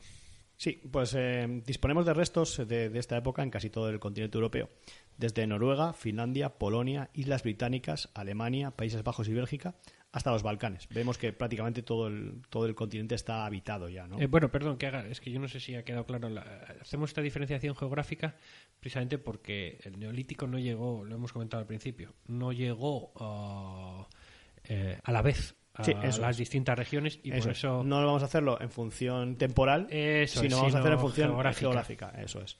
Vamos a ir de oeste a este. esto es. Perdona, John, que te, había cortado. Sí, bueno, no te perdono, pero aquí sí. Eh, las características principales ya las hemos mencionado antes eh, y como los em, como los nombres son pues unos trabalenguas imposibles, ¿eh? si quiere de- imposibles de vocalizar correctamente y de, de retener, pues os invitamos a que a que tengáis un poco de iniciativa propia y lo busquéis por vosotros mismos. ¿Quieres Les damos, les damos unas pistas. A ver. Ferdermeser, Arenburguiense, Suiderriense y Maglemoyinense. Que Entre- vaya buscando la gente. Entre muchos, porque estamos hablando de regionalización. Entonces, cada región tiene una cultura diferente, con un nombre diferente, y- y, cada uno que ha ido poniendo, haciendo el naming, ¿eh? pues ha- se fue poniendo bonito. y, y bueno, pues De eh, sí que vamos a destacar las, las más conocidas. sí, las más conocidas. eh, es- po- empezaremos por el epipaleolítico antiguo o inicial. Y se abre con la cultura denominada aciliense, que quizás es, es de las más conocidas, ¿no? Este Que- epipaleolítico inicial, eh, Sí, eh, para que se haga... Ah, en europeo, sí. Porque es para gente entre el 10.000 y el 7.500. eso es. Habría un epipaleolítico medio entre el 8.200 y 7.500 antes de Cristo y un epipaleolítico final antes del neolítico que serían del 5.000 al 3.500. Esto, ojo, en Europa, repito, eh, y en 3.500 más o menos es cuando llegaría el neolítico a Europa. Lo podemos de- decir así, ¿no, John? Sí. Eh, entonces, eh, Bien dicho, bien dicho. Comenta, estabas comentando el Sí, epipaleolítico anti- inicial. Aciliense, de, pues que proviene de- del, del yacimiento de Mas d'Asil, en Francia. Asil, Asiliense. que es heredera del Paleolítico Superior Magdaleniense y cuya industria lítica está caracterizada por las denominadas puntas acilienses, con toda la lógica del mundo, y por los rasca- raspadores ungiformes. ¿eh? La industria lítica se complementa con una industria ósea de arpones habitualmente de una sola fila de dientes y con una perforación basal en forma de ojal. No nos vamos a enrollar mucho con esto. ¿eh? A No. que le está pareciendo que esto es un rollo, eh, enseguida pasamos a, a los highlights. ¿eh? A los Es vece- pero es, impo- es importante saber, ¿eh? retener sobre Sí. todo el aciliense. Eh, especial mención merece los cantos rodados decorados con pinturas esquemáticas que ya hemos citado antes. Y en este periodo destaca, destaca también la, la cultura sauveterriense de Sauveterre-le Mans en Suiza, cuyo fósil característico es la punta. ¿La punta cómo se Sauveterriense, Pues porque es de lógica pura. Sí, porque pervive, pervive luego Pervive, más tarde. ¿eh? efectivamente, Sí, es un tipo de punta muy concreta. Ujú. En el periodo Paleolítico Medio, eh, yo creo que hay aquí un error que creo que es del 7500 al 5000, porque no me. Sí, porque no me vienen bien los datos. O, De o del 8200 al, al 5000. Eh, destacamos la cultura tardenoisiense. Tardenosiense. ¿No? ¿Cómo es tardenoisiense? es, que difícil. es de, es de Tardenois, Tardenois. en Francia. En ¿no? Francia. Con abundantes puertas. Entonces yo diría que puede ser como Tardenoisiense. eh, efectivamente. ¿Y cómo se llaman las puntas de, de esta cultura? Tardenoisienses. Eh, ¿eh? y, y también geométricos. con las formas eh, antes Que, descritas. que hemos dicho antes, sí. Y tenemos el pe- Paleolítico final, eh, aun previviendo algunas de las culturas anteriores, se produce una cierta generalización de la industria microlítica a través de, de facies culturales como el campiñense, esto es más fácil, eh, que pervive hasta la edad de los metales, el valorguiense o el tardigravetiense final, que este es más conocido, el, targi- el tardigravetiense, Vamos de toda la vida. que incorpora cuchillos de dorso y microlitos junto con hachas, hachas como... Eh, ¿Cómo que hacha? Bicéfala, seguro, ¿no? Ah, no, y, ah, te estabas poniendo una, una trampa a ver si decías hachas tardigravetienses, pero no el- vale, sí. Era. Y grandes raspadores. A todos los que habéis dicho tardigravetienses, pues no, no es. Son hachas y grandes raspadores, mm, tal vez pie- eh, piezas relacionadas con el trabajo de la madera en una época de, de avance de los bosques. ¿eh? Eh, vamos con, con el epipedético norteafricano y te dejo, te dejo la historia. Bueno, te dejo el highlight, te dejo el highlight, espérate. Tampoco tiene- Voy a hacer yo África. y luego te pasas todo el Oriente Medio. Eh, no, tiene, no tiene gran cosa, ¿no? Eh, Pero ya que me, me quieres quitar la gloria, que te estoy diciendo que la hago yo. Ah, vale, vale, vale, vale. Es que perfecto. te, me te voy a dejar lo mejor, si siempre te dejo lo mejor. Porque como eres de los dos el, el único que sabe hablar bien, El de Oriente Vale. yo te dejo la parte especial Bien estructurado. Muy y, bien. y yo voy con la tontería. Venga. Eh, el capsiense, que bueno que, que abarca entre el 9000 y el 6500 antes de Cristo, que es una industria, industria típicamente mesolítica en la que hay un claro predominio del microlito y del retoque abrupto. Esta se aplica a todo tipo de geométricos, a puntas y a perforadores. Se individualiza los triángulos y los trapecios y como técnica tiene cierta prestancia el retoque bu- de buril. La industria ósea es casi inexistente, exceptuando el trabajo de huesos para fabricar copas y máscaras, eh, que serán elementos comunes de todo el capsiense. Y Esas- no digas más de esto porque... No. Sin más. No, bueno, vamos, ya, ha pasado el, ha, ha pasado el tocho. Yo, yo creo que ha pasado el tocho ya, ¿no? Ahora vamos con las culturas guapas, ¿eh? Con las culturas... ¿eh? Las de Oriente Medio, ¿no? Eh, Eso es. eh, Ahora ha quedado un poquito ya desfasado el Oriente Medio, ya no, no está in, No está... pero en aquel momento era, Era lo más. era lo más. Oriente Medio era, pues eso, lo más civilizado del mundo, ¿no? Lo más adelantado, vamos a llamarlo así. Eh, ¿Cómo fue su epipaleolítico? Bueno, eh, a ver, sabemos que la, la neolitización ¿No ves cómo tú también te equivocas? llega al mundo desde esta zona. Es decir, aquí es donde primero se da, ¿no? Eh, por ello, eh, pues eso, vamos a observar más detenidamente varias culturas ah, bastante bien estudiadas que pudieron ser la inspiración o el germen de la revolución neolítica, podemos llamarlo así, ¿verdad?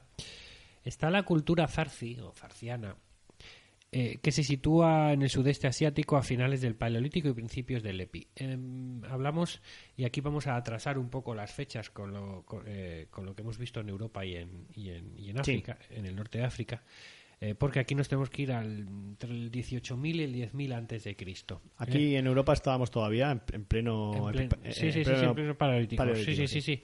Y eh, aquí en esta zona del sudeste asiático, eh, en el Kurdistán iraquí, eh, el- la cueva de Zarzi, pues eh, ya empiezan a dar pasos hacia el neolítico, ¿vale? Eh, ¿Esta cultura por qué se caracteriza? Pues por la abundante presencia de microlitos pequeños con formas trapezoidales, asimétricas y con triángulos. Ah, lo que en Europa llegó cuando hablábamos eh, alrededor de de qué del del, del, del 7500 8.000, por ahí podemos decir pues fíjate Eh, bueno mm, hasta ahora se han encontrado pocos yacimientos de esta cultura Eh, lo que sí que nos puede dar una pista de, de- de des- de despoblación, gente. un indicio de despoblación. eran, pocos. Eran pocos, efectivamente. Eh, los restos de fauna asociados a estructuras de carácter temporal nos revelan una estrategia de subsistencia de cazadores-recolectores. Eh, consumían ciervo, cabra y equinos. Eh, también se les asocia con la domesticación del perro ¿eh? y con la introducción del arco y la flecha. O sea, fíjate si puede ser importante Ahí hay mucha, esta mucha cultura, gente, ¿no? mucha gente apuntándose la domesticación del perro, Eh, que es la primera domesticación animal. Sí, eh, parece que su influencia llegó al norte, a la zona de Gobustán, y al este, a la zona de Irán, ¿no? Donde, donde influirá en otras culturas regionales eh, en que por allí existían. Em, bueno, la, la aparición de las comunidades mesolíticas en el, en el Oriente Próximo fue resultado de una larga evolución cultural, ¿no? Como estamos viendo. eh, cuyas raíces se, pues, se remontan a milenios atrás, ¿no? Hasta este año eh, 18, 19 mil, Sí, antes de 19.000 Cristo, que es cuando empieza a eclosionar, ¿no? Eh, de este momento se conocen numerosos yacimientos, ¿no? Eh, otro que también está otro otro muy conocido que también está caracterizado por la aparición de industria microlítica parece que la industria microlítica es la Es que la que marca, es la que que marca, el cambio no Eh, pues es la cultura quevariense No, n- no, no equiparar con la, con la cultura kebab, que es la del kebab, ¿eh? o del durum. Depende de- del hambre que tengas. vale De que Eh, te prefieres que se te escape por abajo, se te escape esto o, o comértelo bien. Esta, eh, eh, la que variense la conocemos mejor que la, que la Zarzi porque, porque hay bueno, más de una treintena de yacimientos. Eh, entre lo que hoy es Palestina e Israel, eh, entre el 19 y el 14500 antes de Cristo, ¿no? 14500 antes de Cristo. Eh, ocuparon cuevas y lugares al aire libre de distinto tamaño aprovechando sitios en altura, pero eh, sobre todo zonas llanas junto a los ríos, ¿vale? los, los wadis eh, eran sus lugares preferidos para el asentamiento por su cercanía con los ecosistemas dotados de mayores posibilidades para el control de los recursos. Sí, los wadis, que es un vocablo de origen árabe, eh, eh, se utiliza para denominar los- las ramblas, es decir, los cauces secos o estacionales de, de ríos, arroyos y torrentes que drenan regiones cálidas y, y áridas o desérticas. Y aprovechaban ese, aprovechaban esas- ese esas recurso, ramblas, ¿no? ¿no?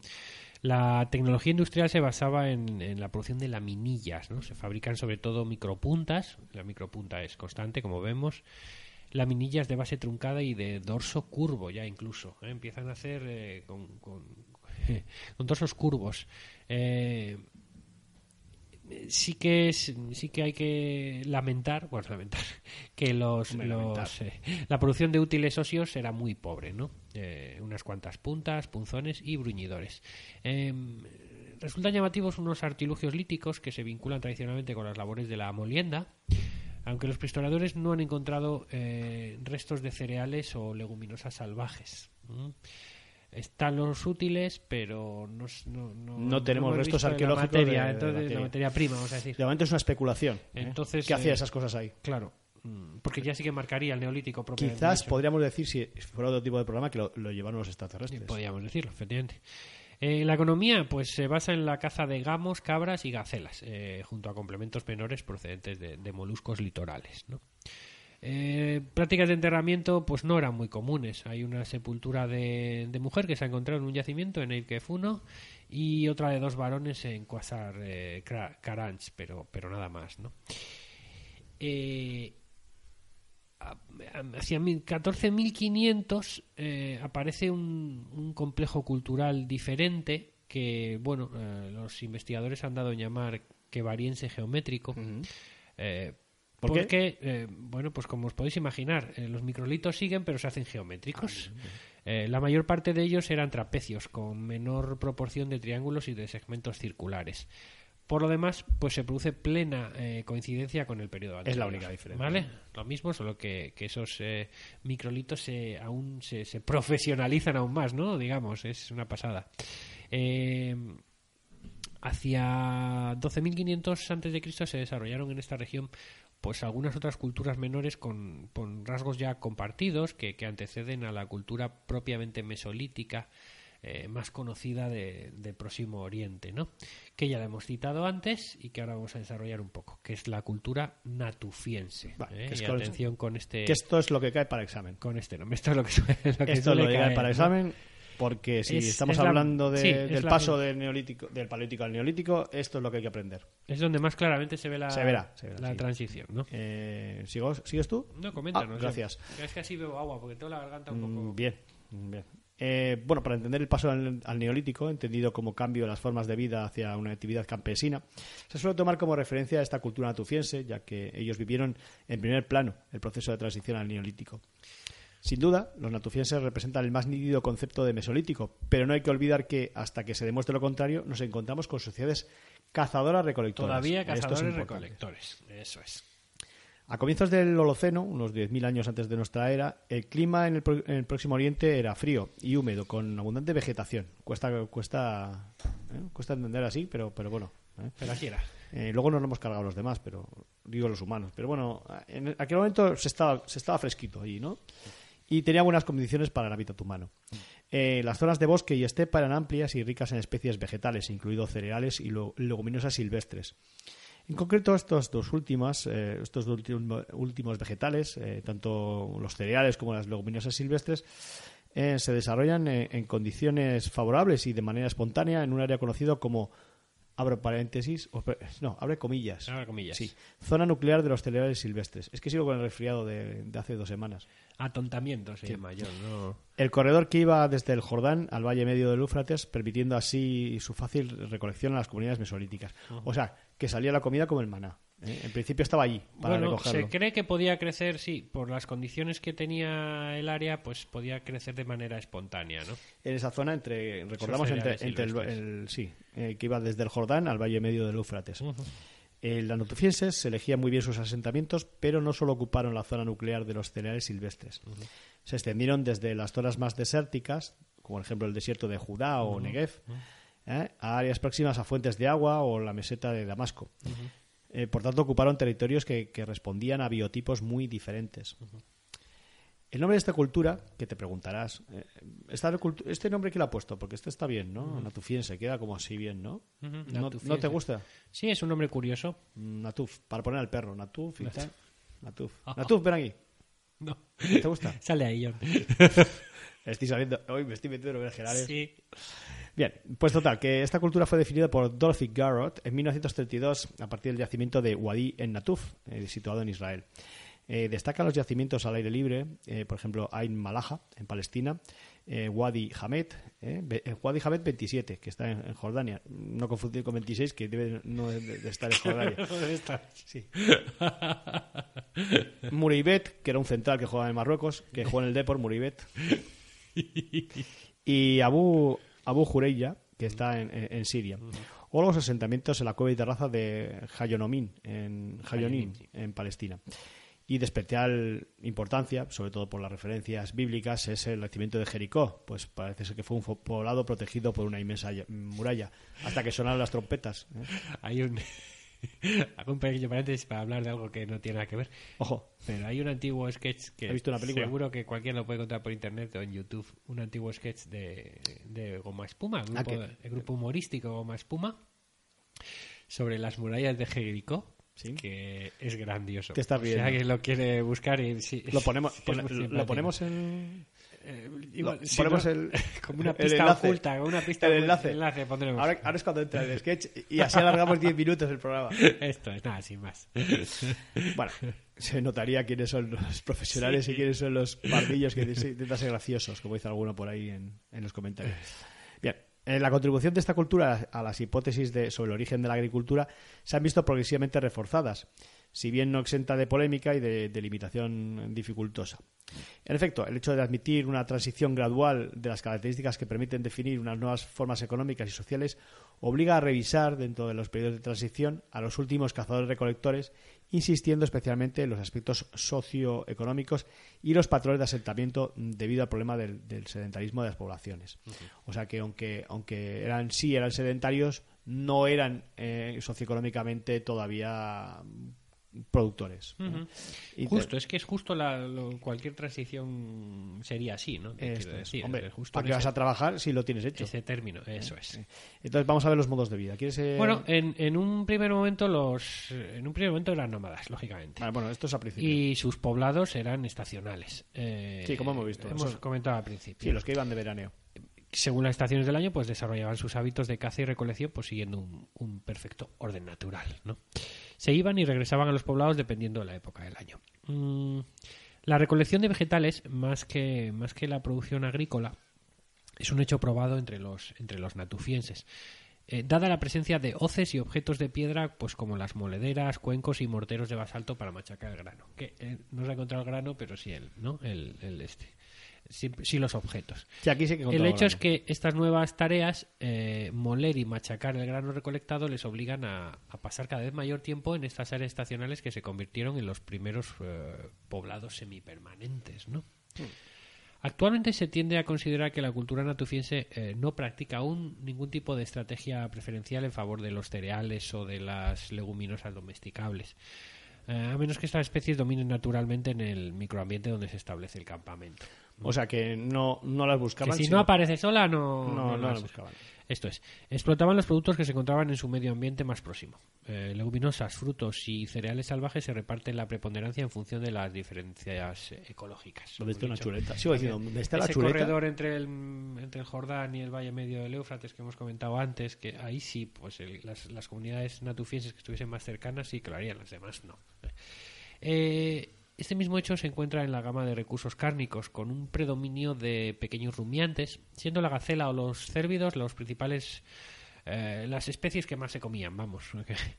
Eh, los, los cerdos y jabalíes o los équidos pues también serán cazados en, en- en zonas un poquito más húmedas, porque gacela o cérvidos son más de, de zonas semidesérticas, Sí. ¿no?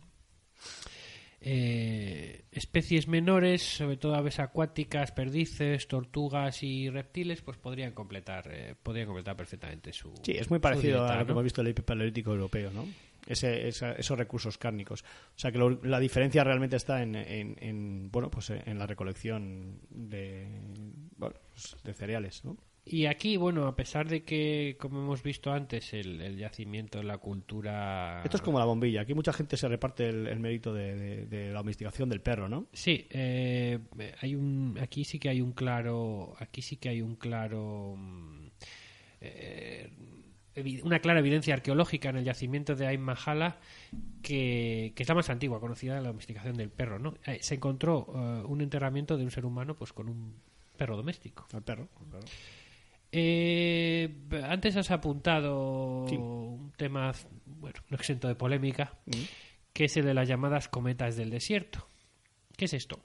Bueno, se localizan en varias regiones del mundo, pero son bien conocidas eh, las de las zonas desérticas de, de- de Próximo Oriente.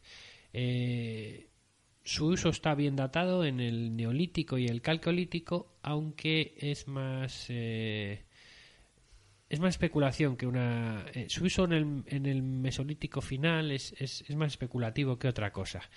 Eh, ¿Qué son? Pues son unos cerramientos de piedra eh, con dos largas paredes que, que se vienen a unir en un punto más, eh, más estrecho. Mm, Podría servir de trampa para pequeños mamíferos, pues como las loberas, o incluso hay teorías que afirman que, como en la actualidad, no son más que corrales donde reunir al ganado. Sí. Sí, todavía la vemos en el monte. Esto es. Aunque la caza especializada no fue tan desarrollada como se creyó, los natufienses utilizaron varias estrategias para asegurarse la alimentación. Comenzaron recolectando, pero, eh, oye, ellos pronto- poco a poco les sobra, de lo que recolectan les sobra, y Les va bien. crean los primeros excedentes. Eh, eso que eso que les sobra, pues ¿qué hacen? Lo guardan en cubetas circulares poco profundas.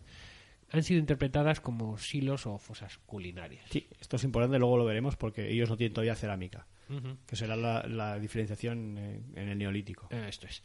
Eh, recientes estudios vinculan a esta cultura con la invención tanto del pan como, que nos da un poco más igual, como de la cerveza. que eso nos da Que ahí más- sí que nos interesa Eh, más. ahí ¿no? nos. Es que nos interesa más. Eh, Siempre da un buen titular, como o sea, que esta gente inventó el pan, la cerveza, domesticó al perro. Esta gente nos lo dio todo. Nos lo dio todo. cosa- ¿Qué hicieron los atufenses por nosotros? Efectivamente. Con respecto al pan, bueno, hay un yacimiento al este de Jordania que vincularía restos de entre 14.600 y 11.600 años. No está mal, ¿eh? Una baguette. Respecto a la cerveza, pues hay residuos de morteros de piedra que se encontraron en la cueva de Rakefet, cerca de lo que ahora, de lo que hoy es Haifa, ¿no?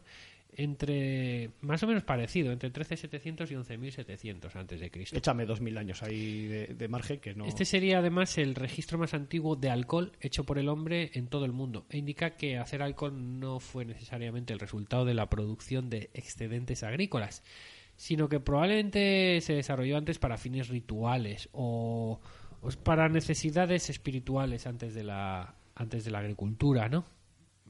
Eh, pero esa bebida prehistórica realmente tampoco, a ver, no tenía nada que ver con lo que hoy en día conocemos.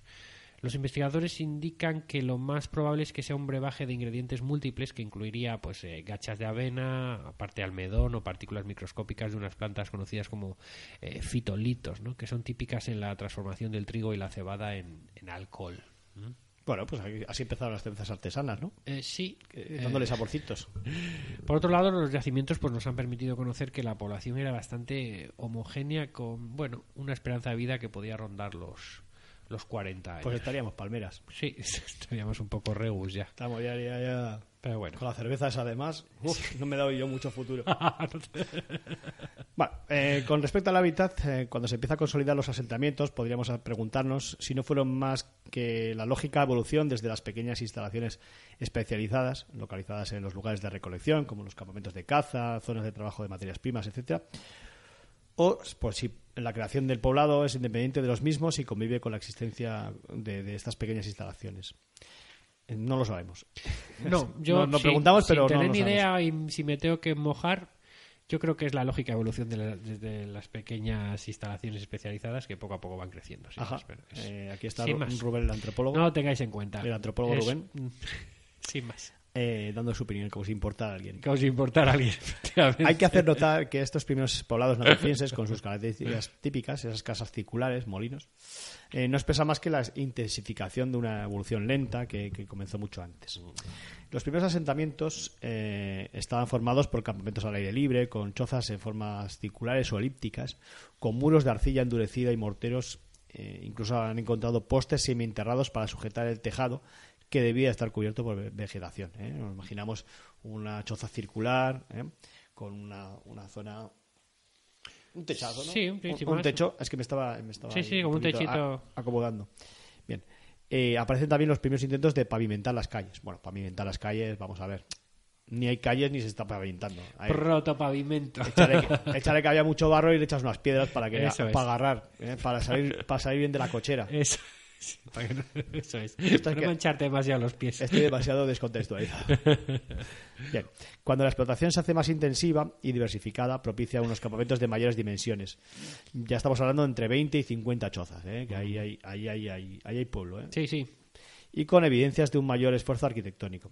En efecto, las habitaciones, ¿eh? Las, ya hablamos de habitaciones, al principio hablábamos de chozas circulares, ahora de habitaciones. Una clara continuidad tecnológica con las etapas interiores se presentan de planta oval o circular con diámetros de 3 a 9 metros, realizadas mayormente a partir de fosas semiexcavadas, como en el caso anterior, y con el reforzamiento de las paredes con construcciones de piedra seca o revestimientos de arcilla. Hoy en día hay... Todavía no se había inventado el adobe, por lo cual no podías jugar al Catán. Sí, efectivamente. Digo que hoy en día hay pisos más pequeños, o sea que... Sí, sí, sí, el fulista. Eh, hay que seguir el fulista en Twitter. Sí. Es interesante siempre. Eh, aparecen novedades como los primeros adobes. Mira, aquí para jugar al Catán, que dicho. Pero bueno, al principio era piedra seca y revestimiento de arcilla. Y luego ya se pusieron, eh, concretamente en el Valle del Jordán, en, en Beidilla, en Beida, Beida es, eh, los primeros adobes. Incluso un sistema mixto de construcciones de tierra y elementos vegetales que en el interior. Estaban probando. Sí. Veían que ne- necesitaban más aislante. Oían al vecino, iban probando con materiales Sí. y cuando llovía se les deshacía un poco la casa y empezaban de nuevo. Efectivamente. La gente tenía, como no tenía otra cosa que hacer. Esto, pero como esto es ensayo horror, es. Ensayo La- horror, la, ensayo horror. La, la historia de las construcciones ha sido así. Así han conseguido una cerveza, pues ¿por qué no van a conseguir un ladrillo? Bien, Esta individualización del hábitat provocará un cambio profundo en la sociedad. El clan deja de ser el núcleo social fundamental, como, eh, como es en todo el, el paleolítico, para pasar a ser la familia. ¿eh? Cada familia ocupará una cabaña y tendrá su intimidad, cosa que antes no existía. ¿eh? Antes todo el mundo lo hacía todo delante de, de todo el mundo, Sí, efectivamente. ¿eh? como ahora en, en las redes sociales. Pero siempre en la entrada de las cuevas. Eso es, porque se está calentito y, Está calentito y, y- calentito. y fresquito. En invierno y fresquito en verano. Lo cual siempre, siempre apetece. Eso- eso Siempre es. apetece, porque siempre estás a temperatura buena. Eso es. En cuanto a los hogares, eh, a hogares nos referimos los fuegos. eh, Sí. Eh, hallados son de dos tipos. Uno con acumulación de cenizas rodeados por piedras y otros con acumulación- acumulaciones de materiales diversos eh, quemados. eh, Huesos, eh, sílex tallado, o sea que ahí un poquito que yo creo que trabajaban y echaban ahí el resto. ¿no? Ahí, Sí. Asimismo, merece especial mención el desarrollo que experimentan las estructuras de almacenamiento, porque bueno, va creando un poquito excedente y hay que almacenarlo, ¿no? Esos silos, esas pequeñas depresiones que hemos visto en el Sí, suelo, en el suelo, sí. para guardar. ¿eh? Había que inventar porque ¿eh? estaban todo el rato con el ladrillo y no les había dado par- por, por hacer cuencos. ¿eh? Todavía estaban en una fase inicial del cuenco. Esto es.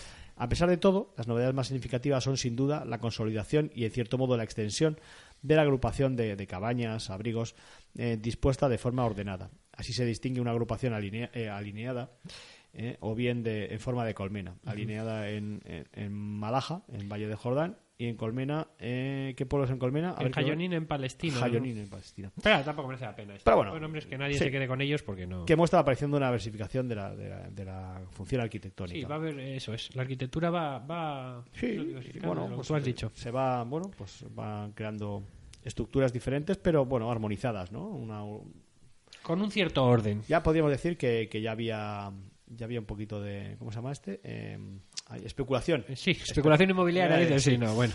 Con cierto orden y con cierto. Hombre, ya estaría la calle Balmes ahí para, para, para especular. Monopolio. En fin. En Argentina no sé qué, qué, qué calles son las más conocidas, pero el Monopoly. ¿Aquí cuáles son? Aquí, pues las dos más caras son la Castellana y el Prado. Castellana Que del Prado. ¿eh? que Es que hace mil años que no juego yo. esto. Sí, sí. Vale. Eh, poco a poco eh, se van diferenciando una doble categoría de asentamientos. Por una parte, que es lo que, que veníamos al principio, por una parte los poblados o campamentos base citados y por otra parte la evidencia de estaciones secundarias y vestigios arquitectónicos propiamente dichos, interpretadas como pequeñas instalaciones de caza que nos indican un principio de jerarquización en el modo de ocupación del espacio. Bueno, eh, para los poblados, los análisis de microfauna, en concreto ro- roedores, porque si hay grano ya empieza a haber roedores, y si hay roedores hay enfermedades. Yo nunca había llamado a una rata microfauna, pero claro, tío, es, Hombre. es fauna en chiquitín, claro. Si da para comer uno, es Sí, microfauna. Si y da- una araña ya No, eso no sería... da para comer nadie. ya Necesitas muchas micro- arañas, Microfauna. Bueno, bueno, contesta. Pero bueno, a, a lo que me refiero, me refiero es que si hay grano, sí, hay, sí. hay roedores. Sí, y si hay roedores, hay parásitos. Y si hay parásitos, hay enfermedades. Y- y- sí, sí. Esto, esto es una, una novedad, ¿eh? Una novedad. Y gatos, tenía que haber gatos.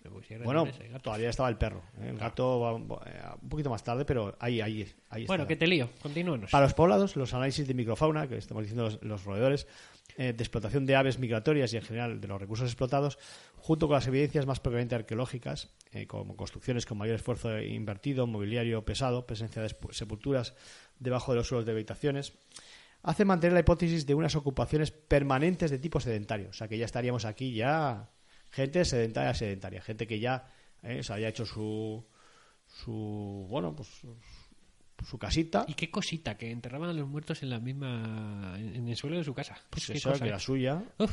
hay una territorialidad más ya, ya, ya. Eh, del clan, Topa no, perdón, ellos. de la familia. Topa ellos. Esta hipótesis se encaja notablemente con lo que hemos venido apuntando anteriormente, un modelo de ocupación relacionado con actividades económicas caracterizado por una explotación intensiva de nichos económicos diferenciados y situados en la proximidad de los asentamientos. O sea, que como aquí aquí veo que, que está saliendo la leguminosa salvaje, Esto me da casi Eh, para pasar el año. pues, Van eh, pues aquí me planto Sí, ¿eh? y mientras va saliendo, pues voy, pues bien, pues no tengo ni que trabajar. Eso es. Y así me dedico a hacer adobes. y ya está. Juan Bueno. Catán. al instante. Voy alisando la pared y cuando viene el... sí. Oh, pues me, me ha abierto un agujero. Esto no vale. Otro.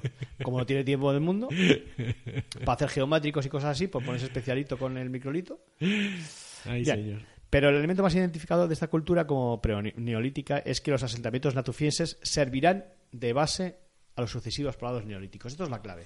Aquí, a partir de, de ahora, van a ir sucediéndose enterramientos para holgorio de los arqueólogos. Porque va, va diciendo, mira, mira, tengo un poblado neolítico. ¡Hola, yo Sí, un van natufiense! viendo en los diferentes Eso, estratos, estratos, van es. viendo cómo ya el ser humano eh, Ocupará los, la, los misma, nichos. la misma zona, sí, Sí. los mismos nichos. Eso es. eh, pues eso, y estamos hablando de zonas como Jericó, que risas aparte, eh, sigue existiendo hoy en día. Pues sí, quiero sí, decir, o lleva, sea que- lleva ahí unos cuantos años ocupados. Sí, ¿eh? entonces, pues bueno.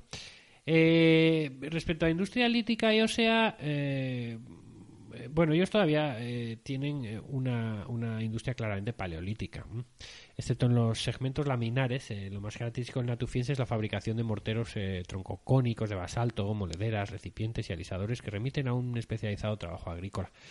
Eh, la industria ósea, por eh, contra, es, es muy abundante y especiada- especializada bueno, ya aparecen eh, punzones, azagallas y arpones, a veces decorados incluso, ¿eh? los arpones decorados. Eh, el arte, eh, el arte y el adorno se desarrollan en estas eh, comunidades, eh, bueno, de forma única, sin antecedentes ni precedentes. Eh, y probablemente creen los investigadores que es con un carácter mágico o, o religioso. Eh, bueno, pues cuando no se sabe, pues es, es Es, mágico. es. Eh, sus obras más destacadas son estatuillas y zoomorfos en bulto redondo. También hay eh, presencia de un arte esquemático y más eh, animalístico con respecto al de la siguiente fase, que, que, bueno, se llama el kiamiense, no sin más, no tiene mayor. Enterramientos. Bueno, mm, tumbas bajo el suelo de las viviendas eh, que hemos comentado antes y también en zonas anejas al poblado, lo cual me parece un poquito más lógico. Eh, las inhumaciones son individuales o colectivas eh, para bueno la familia entera, el clan entero. Sí, bueno, familia más que clan, sí. Si morían todos a la vez, pues eh, Bueno, se, se van enterrando, juntos, sí. ¿no? No, se van enterrando en el mismo sitio. Se abría un poquito el agujero. Se y- abría un poco el agujero y se metía al otro, ¿no? Sí. El cadáver se deposita en posición de, bueno, posición de cúbito lateral, ¿verdad? Eh, con la cabeza orientada hacia el norte, eh, usando el ocre rojo y, bueno, un ajuar funerario, pues con alguna figura de piedra o de hueso y algún resto de fauna. Eh, y, bueno, tenían la costumbre de separar la cabeza del difunto del resto del cuerpo enterrado, pues vete tú a saber. Va a ser porque, es mágico. Es mágico o, o religioso. En otros eh, casos, las fosas eh, ya forman verdaderas necrópolis, ¿no? Como se ha documentado en Mayaja, ¿no? Que, que pudieron recuperar repetidas, inhuma- eh, repetidas inhumaciones de los miembros de una, de una familia, ¿no? Bueno, esto es un poco lo... Esto es un poco lo que... Lo que da en el natufiense. lo que hay. Eh, Vamos a hacer una... Ponemos una breve canción y, y enseguida pasamos a, al neolítico propiamente dicho, ¿no, John? I want to know. What? Tell me. Who's got the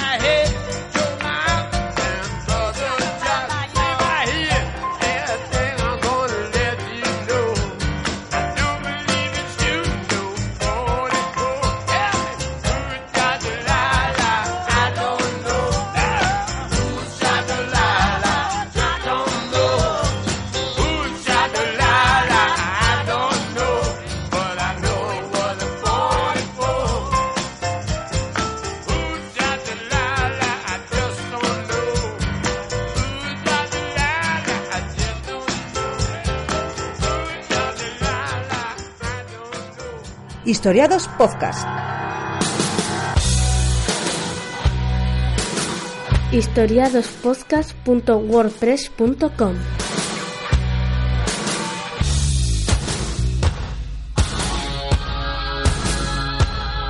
Bueno, como hemos visto lo de... Bueno, hemos visto un poco ya el, el- el mesolítico, ¿no? Y, y- y- y cuáles son las condiciones previas a, a esa Y neolitización. el, y el natufiense, que es probablemente la cultura que marque Eh, el esto es. tránsito del, del Eso es. Paleolítico. y ahora vamos a, bueno, pues vamos, vamos a definir qué es, la- es el neolítico y vamos a ver cuáles son las teorías que con esa base, ¿eh? Eh, esa, esa base que hemos explicado, eh, pues, eh, pues eh, se llegan a, a- a esa producción, ¿no? A esos Ujú. productores eh, neolíticos. Eh, ¿Quieres empezar tú? Como tú quieras, ¿eh? Eh, Es que estás mirando el móvil y me estás descentando. No, no te Y ya no sé lo que estaba diciendo. eh, es, no, no hay es- móviles, ¿eh? es trabajo. No es hay trabajo. móviles, es trabajo. El, el término neolítico lo acuñó Lubbock en 1856, identificándolo con un, con un periodo de la historia humana caracterizado por una cultura material denominada, de- una cultura material determinada, ¿no? Que es la que es la piedra Sí, pulimentada. eso es por Lo recordar, hemos comentado por antes. recordar. La piedra pulimentada. Eh, el concepto varía eh, con los antropólogos evolucionistas ingleses, Morgan, Taylor, Spencer. eh, pasaría a ser una sucesión evolutiva a través de, de tres niveles de la humanidad: del salvajismo, luego la barbarie y luego la, la civilización. Este- esto sería la barbarie. Eh, el neolítico sería entonces un paso natural y cualitativo para toda sociedad. Eh, a finales de los 60, eh, ya del siglo pasado, pues surgieron opiniones que diferían de lo, de lo mantenido hasta entonces, ¿no? Si realmente el modo de vida anterior era precario, ¿cómo se habían mantenido hasta entonces las poblaciones? ¿Mm? ¿Cómo se habían mantenido esos cazadores recolectores tanto tiempo en vigencia? ¿Mm? eh, porque no se habían extinguido, vamos a decirlo así, ¿no? Bueno, se empieza a considerar que el cambio de cazador-recolector al de agricultor-ganadero no se produjo de forma deseada, sino de forma eh, obligada. Ahí está, hay un matiz, ¿no? Eh, propuestas como la de Salins, eh, basada en, en analogía etnográfica, eh, sobre el paso al sistema de producción neolítico apuntaban que el modo de vida del cazador-recolector presentaba una serie de limitaciones, ¿no? Pues necesitaba un gran espacio para su desplazamiento, que duda cabe, eh, y Sí, lo que hemos dicho que, no- que con cuando necesitaba mucho desplazamiento, pero como se van eh, van creciendo las eh, las poblaciones, se van estableciendo bueno pues eh, problemas de territorialidad, pues ya esa movilidad eh, ya no es por el grande. aumento demográfico, sí, es lo que estabas es. comentando. Es decir, que, que al final el, el, eh, el necesitar un gran espacio para desplazarte pues puede suponer un motivo de, de- de crisis, ¿no? Sí. Eh, es así. Eh, eh, de, Candolle en 1884 fue el primero en plantear la, comprensión del inicio de la agricultura. Para ello él propuso, él propuso una serie de condiciones eh, que, que permitieran identificar una zona como, como un emplazamiento ¿no? para, para un primer intento de domesticación de una especie determinada. Esa zona debía tener agrotipos, Agriotipo, sí. En, agricultura y ganadería es el vegetal o animal salvaje del que directamente procede el vegetal o animal doméstico correspondiente, por lo cual pues eh, sería el agriotipo no- normalmente, pues por ejemplo, de, de las leguminosas, ¿no? Hemos dicho leguminosas salvajes Sí, sí, sí. o cereal salvaje, ¿no? que estuviese en, en modo sal- en, en forma salvaje, digamos. Esto es. que- Pero que, bien. Eh, el clima debía ser templado Sí. Y, bueno, pues que, que es una obviedad, pero que el hombre ya estuviera allí, ¿no? Efectivamente. De alguna manera. Estas Sí, conclusiones... de repente no te encuentras con eso, sino que, que, que ese, ese hábitat ya estaba Entonces- ya, ya estaba viéndolo. O sea, la gente ya estaba viendo crecer las cosas. Con, teniendo esas condiciones en cuenta, pues Alfonso de Candolle, eh, Alfonso de Candolle llegó a la conclusión de que las condiciones ideales estaban en el Próximo Oriente. Eh, respecto al cómo y al por qué se produjeron los cambios, hay varias escuelas y, y teorías. Eh, el paso de la, casa de la caza-recolección a la producción de alimentos permitió una impresionante aceleración de, de la evolución sociocultural y demográfica de los, en los últimos 5.000 Sí, a años partir de ahí historia, ¿no? la evolución, bueno, pues como fue mucho más rápida, ¿no? que es lo que conocemos como revolución neolítica, ¿no? Eh, eh, esto supone un proceso de, de cambio, una ruptura con el, con el periodo anterior. Eh, pero no podría entenderse sin analizar cómo hemos hecho sus antecedentes inmediatos. ¿eh? El paso de cazadores recolectores al de agricultores ganaderos es un proceso gradual que además no afectó igualmente a todas las regiones. es lo que hemos repetimos, pero, pero es así. Eh, en Próximo Oriente quizá este sistema se imponga de manera acelerada, ¿no? Eh, Muy rápida, pero, pero en las regiones de Europa central y occidental esto no pasa, como hemos, hemos dicho, hasta el bronce final, Eso ¿no? es que las, condi- las condiciones eh, eran mucho más eh, adecuadas en el Próximo Oriente. Eso es. Eh, en, el- en Europa, la- eh, las grandes masas boscosas impedían eh, el, el crecimiento de ese tipo de, de cereales, ¿no? Eh, de forma silvestre, ¿no? Y sin embargo, bueno, pues en zonas un poquito más áridas, no más no, no, no el concepto árido que tenemos ahora de Próximo Oriente, sino como nos venía explicando, un concepto de, de, bueno, un clima húmedo, Creo pero que el clima era más equilibrado que el que hay ahora, para que te hagas Había- una idea. había árboles, pero no había grandes grandes masas boscosas. Esto es. Es que tampoco sabía salir de ahí. Me Eh, estoy liando hoy, ¿eh? lias tú solo, ¿no? Estoy liando yo hoy todo el rato. Eh,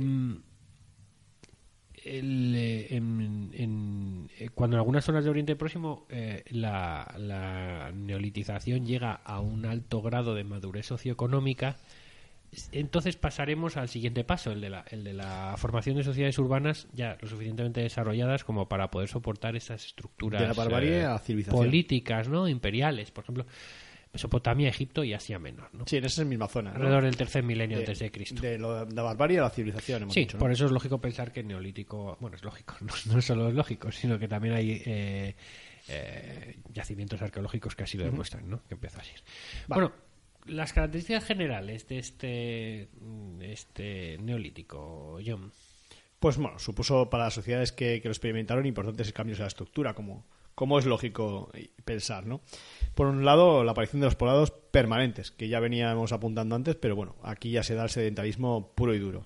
Eh, por otro lado, el desarrollo de la agricultura y la ganadería, que a su vez conlleva el desarrollo tecnológico de la cultura material. Orientada a la agricultura y Eh, la bueno, ganadería. efectivamente. Y el nacimiento del comercio, ¿eh? De cerámicas, adornos, etcétera. ¿eh?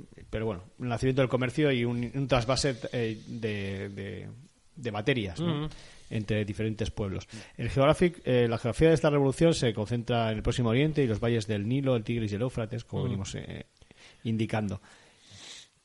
Y lo que tiene más que las características importantes, las consecuencias de, esta neolitización, que, son también variadas e importantísimas. Por un lado, en la economía supuso el paso de una economía depredadora a otra productora, como el cultivo de cereales, la domesticación de animales, ¿eh? y aparece la propiedad privada ¿eh? y el concepto de riqueza. ¿eh? Hemos visto en los natufienses que ya había una, se, se notaba una verticalización de la sociedad. Aquí ya aparece el concepto de riqueza. El sedentarismo lleva a acumular un excedente que se, que se vierte en el comercio. ¿eh? Socialmente asistimos a la jerarquización social y a la división del trabajo. Por otro lado, las necesidades técnicas desarrollan la cultura material y desde el siglo desde el quinto milenio se trabajan los metales. ¿eh? Eh, el campo espiritual e ideológico se hace el más complejo. metal, el cobre, vamos. Sí, se hace más complejo en las ideas religiosas y las prácticas funerarias. Y como ejemplo de asentamientos neolíticos consolidados que presentan un urbanismo aglutinante, eh, simbología religiosa, cerámica y prácticas productoras, citaremos siempre los más conocidos que son los de Châtelluyuk y, y Telburg-Gras, ¿no? que son quizás los, ma- los más claros, ¿no? Sí, los más significativos y los más estudiados probablemente. La cronología. eh, Muy sencillo, la cronología del neolítico y bueno, Sí, tampoco queremos liar, pero se ha es- dividido en es- cuatro periodos y, y lo que importante que tenemos que saber cla- tener claro es que se diferencia entre ¿hay cerámica o no hay cerámica? ¿vale? Sí, eh, los cuatro periodos eh, de los que se ha dividido es eso. eh, depende de si hay o no cerámica. Sí, el neolítico Mm, precerámico Tenemos A, eh, eh, cuatro, bueno, cuatro, cinco. Tenemos tres precerámicos y dos cerámicos, vamos a llamarlo así. Vale. Eh, el neolítico precerámico A, eh, que se desarrolla en la zona que va desde el Jordán al Valle Medio del Éufrates. Sí, que es la zona de, que hemos venido que es la zona que habíamos comentado antes para el sí. periodo natufiense, ¿no?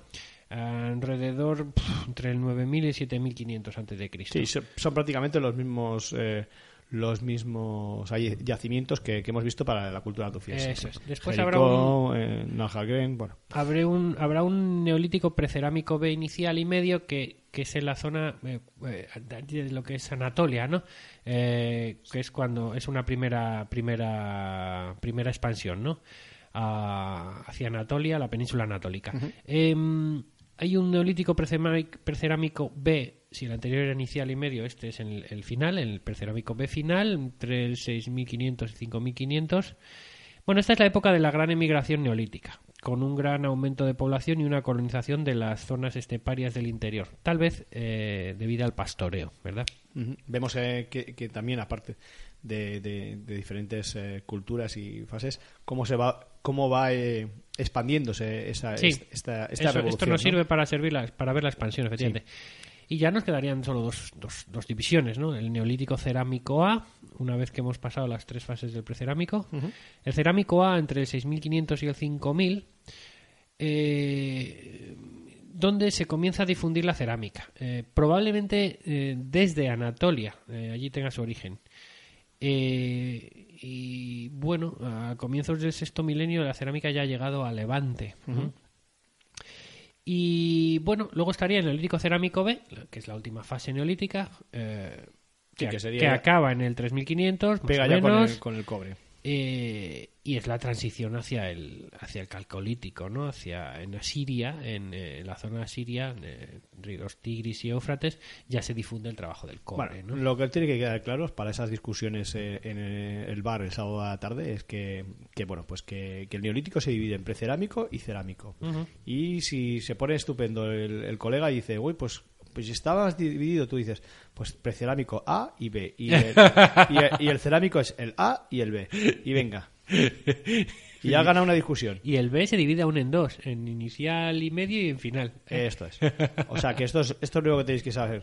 Esto no cae para saben porque es muy fácil. Esto no cae. Vale, y vamos a lo que veníamos. Vamos a lo que veníamos porque esto es lo más curioso quizás o, o lo que más nos puede eh, apetecer con respecto a, a- a- a la, bueno, a la posición de partida del, del programa, que era cómo hemos llegado hasta aquí, ¿no? ¿Cómo, cómo hemos hecho para llegar hasta... eh, Con lo bien que estábamos nosotros cazando mamuts, ¿eh? Sí, estupendos. ¿eh? luego ciervos, que ya se los mamuts se nos fueron un poquito. Sí. Y, y nos- estamos cazando ciervos, comiendo chuleta bien. ¿Y cómo pasamos a las gachas? ¿Y cuáles las teorías? Teorías, ¿por qué no hay ninguna... Bueno, pues como hemos dicho al principio, no tenemos ninguna... Bueno, pues Certeza. Ninguna, ninguna certeza es la palabra. Efectivamente iba a decir ninguna verdad, pero bien bien dicho la, la palabra certeza. Y, y, bueno, pues vamos a ver cuáles son las teorías principales sobre la- el origen y la difusión de la neolitización. Eh, ¿Empiezas tú? Venga. Bueno, con el número uno, la teoría o hipótesis del oasis, Oasis, de V. Gordon Child. que eh, desarrolló Gordon Child, en efectivamente. 1936. Vamos a ver qué decía V. Gordon Child sobre hipótesis del oasis. Decía que, que un cambio climático provocó la desertización y la aparición de, de diversos oasis, eh, que se dice lo mismo en singular que en plural. ¿eh? Oasis. Eh, así se concentrarían los grupos humanos que llegarían a la domesticación de, de una forma natural. Es decir, es lo que llamamos el determinismo ambiental. El medio ambiente determina, Determina eh, me- la evolución, ¿no? En inglés se dice Oasis, porque, porque los hermanos Gallagher decían Oasis. Oasis. Bien, con el número dos, el número dos, la teoría de las zonas nucleares, ¿eh? que, que la, bueno, pues la explicó R.J. Braidwood en 1960, que nos dice que existen zonas geográficas donde se concentran los agriotipos. Agriotipos ya hemos explicado lo que Sí. era. Eh, allí los seres humanos eh, tenderán por madurez cultural a la domesticación, que es un poquito idealista, ¿no? Es una teoría un poquito idealista porque, bueno, pues tú estás viendo los agriotipos y dices, va, pues voy a domesticarlos. ¿eh? Pues como no tengo otra cosa que hacer, por madurez. Eh, pues la cultura comenta. El- en el número 3 encontramos. eh, bueno, eh, vamos, vamos puntualizando. eh, esta numeración de teorías la vamos haciendo en orden cronológico a, de- que sí. fueron desarrolladas, ¿no? En el número 3 tenemos eh, la teoría de las áreas marginales de Binford y Flannery de 1968. Mm, en un área con abundantes especies animales, el hombre tenderá a su domesticación.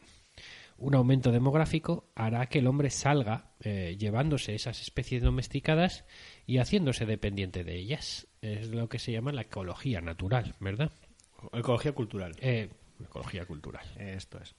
Em, bueno, con el número 4 de 1977, la teoría de la presión demográfica, que bueno, pues nos, nos la trajo Cohen, que dice que la saturación espacial de los grupos cazadores-recolectores hace que se sustituya una estrategia general de subsistencia por otra, ¿eh? que se refiere a la producción, que requiere menos movilidad espacial. ¿eh? Estamos hablando ya de materialismo cultural. ¿eh? O sea que, bueno, más que nada son, son estrategias económicas. Número 5. La teoría del rendimiento decreciente de Harris, en 1979. Una de mis teorías económicas favoritas. Eh, la ley de los rendimientos Sí, decrecientes. pues. claro, es clave. A finales del Pleistoceno disminuye la megafauna, ya hemos La hablado tocha, de eso. la tocha. Con lo que el hombre tuvo que habituarse a una economía de amplio espectro para satisfacer sus necesidades. Pues bueno, animales pequeños, plantas, peces, crustáceos. Lo que no apetece. Hubo que diversificar un poco, ¿verdad? Entonces, eh, la economía de producción eh, se hizo pues eh, más atrayente. Hombre, si tienes, que estar comiéndote caracoles, dices, "Puf, igual ya la gacha no me parece mal. Y esta también es materialismo cultural como la anterior, ¿verdad? En 1982, ¿eh? ya Número 6. Número 6. La teoría del factor social, de Testart. Que parte de la hipótesis de la existencia de dos grupos, eh, cazadores-recolectores móviles y cazadores-recolectores sedentarios y acumuladores. Un grupo social de estos últimos, de estos sedentarios y acumuladores, eh, presionaría para producir más, llegándose a la economía de producción y la complejidad social. ¿eh? Sería también materialismo, pero materialismo histórico. O sea que eh, uno de, uno de ellos, de estos que no hemos visto, esos naturfieses, estaría preparado para, para producir más por presión. En el número 7 encontramos la teoría del seleccionismo cultural de Rindos de 1984. Eh, eh, dice que hay ciertas características humanas, eh, genéticas, que son determinantes para la aparición de variantes culturales. Por ejemplo, la aparición, por ejemplo, la, la- la experimentación, la toma de conciencia, esa es un poquito una teoría neodarwinista, ¿verdad? Sí, lo que estábamos hablando de haciendo risas de, de lo de la pared. ¿eh? Eso es. Bueno, pues, bueno, pues ensayo y error que has dicho. En tú. este caso es la, la genética la que nos, eh, nos Determina- hace que, nos determina eh, que vayamos evolucionando. Estos. Eh, con el número 8, la teoría de la domesticación de la sociedad. Ya estamos en 1990 y estamos hablando de eh, que dice que la domesticación refleja la dominación y el control de lo salvaje. Este discurso se traslada a la sociedad que crea almacenes y aprende a procesar alimentos, etcétera. Es una teoría, bueno, neoidealista. ¿eh? Se conoce como neoidealista. Sí. Y vamos con la 9, La 9. Y, Que es- y última, y hasta el última. momento. Y de momento, que, que igual- es la de Cobin de 1994, la llamada teoría de la revolución de los símbolos. Eh, dice que para cambiar es necesario querer cambiar. Eh, la aparición de una eh, diosa madre se relaciona con estructuras mentales que preparan a los grupos cazadores para superar sus limitaciones y transformar sus condiciones de vida. Es eh, una teoría estructuralista. Mm, bueno, eh, He visto nueve formas de llegar a, a la neolitización. sí, Bueno, eh, creeros la que queráis. bueno, Igual, todas. eh, o ninguna. o esto todas. pasa, sí, esto pasa como, como el que es eh, el que se cree que tienes todas las enfermedades, el que cuando va leyendo cómo es, eh, ay, hipo, ay, ¿Cuál? Perdóname. ay, eh, ay, eh, la persona que se cree que tiene las enfermedades. Sí. Hipocondríaco, no me salía. Hipo, no es como estoy todo. Sí. ¿eh? Pues esto es cuando vas leyendo dices, ah, pues tiene razón. Ah, pues puede tiene- ser, Puede, puede pues ser, puede puede ser, puede ser. Pero bueno, no tenemos claro. Pero, pero sí que, que sí que esos factores que hemos venido eh, hablando antes, esa mejora del clima, ese aumento demográfico, son las claves de, de- de ese cambio, porque Sí. produce una presión demográfica. Eh, esa presión demográfica, como hemos visto, eh, produce una sedentarización. Regionalización, sí. y, claro, no- tienes que aprovechar lo que tienes alrededor. Sí. Entonces ya miras otras cosas, porque Sí. claro, porque cuando tenías mucho espacio de caza, pues ya mirabas lo, lo tocho. Sí, Pero ahora como no tienes mucho, pues ya, ya usas todo. ¿eh? El amplio espectro que hemos... hemos y de ese amplio espectro, pues, pues reparas en que quizás esa- esas plantas ¿eh? que tienes ahí, por ejemplo, decimos las plantas, pero no está claro tampoco si, si, si la primera domesticación fue la, la animal o, o la, o la agrícola. Se supone que la agrícola, porque, porque tenemos eh, bueno restos arqueológicos, hemos dicho, de... de de Herramientas de herramientas para sí, eso. sí, sí, sí. Pero bueno, que, que, que ya tiras de todo lo que tienes alrededor. ¿eh? Pues- como en todos los sitios, ¿no? Todos los nichos ecológicos se, se aprovecha todo. Probablemente la verdad esté en una mezcla de todas estas cosas, de todas estas teorías que acabamos de, de comentar. Eso es buen rollismo, es una teoría buen rollista. No, no, será un poco de todo probablemente. o un poco a de saber. nada. O un poco de nada. Sí. O bajó un platillo y nos dio, nos dio el monolito. También. Bien. Eh, vamos a hablar sobre las teorías sobre la difusión. ¿eh? Ya, eh, porque... Hemos visto sobre el nacimiento, Sí, ahora vamos y a ahora ver cómo cómo, se difunde, sí. ¿no? Em, bueno, pues que se articulan en torno a dos posturas antagónicas, ¿eh? los, eh, los autores difusionistas y los evolucionistas o autoctonistas. ¿eh? Eh, los difusionistas, por ejemplo Bernabé Brea, eh, proponían una difusión del neolítico hacia Europa atendiendo a dos principios. Esto es siempre muy eurocentrista, yo lo siento por la gente que no, no pertenezca a, a este, a este maravilloso y único continente en el que habitamos. Pero, pero claro, nosotros no tenemos eh, acceso o no conocemos los, los brillantes, sin duda, antropólogos que, que gracias a- a- al imperio eh, están en el otro lado del charco. Pero entonces siempre tendemos a, a europeizar todo. Eh, bueno, las- este Bernabé Brea nos dice que, que, bueno que hay una gradación cronológica este-oeste que situaba los yacimientos más antiguos en el este. Estamos hablando de, de esa neolitización desde Oriente Próximo hacia el oeste, hacia Europa. ¿eh? Y, y, por otra parte, eh, ausencia de biotipos de las principales especies domesticadas en los yacimientos europeos. O sea que tu- tuvieron que traer porque ellos no tenían las condiciones. ¿eh? Estamos hablando que el suelo, bueno, pues las condiciones climáticas, eh, ecológicas de, de Europa, en ese momento no estaban preparadas para, para esto, porque hubo que, que hacer roza, ¿no? Entiendo yo, que hubo que hacer roza para, para liberar los campos. Entonces, bueno, pues eh, no existían los agriotipos y se trajeron.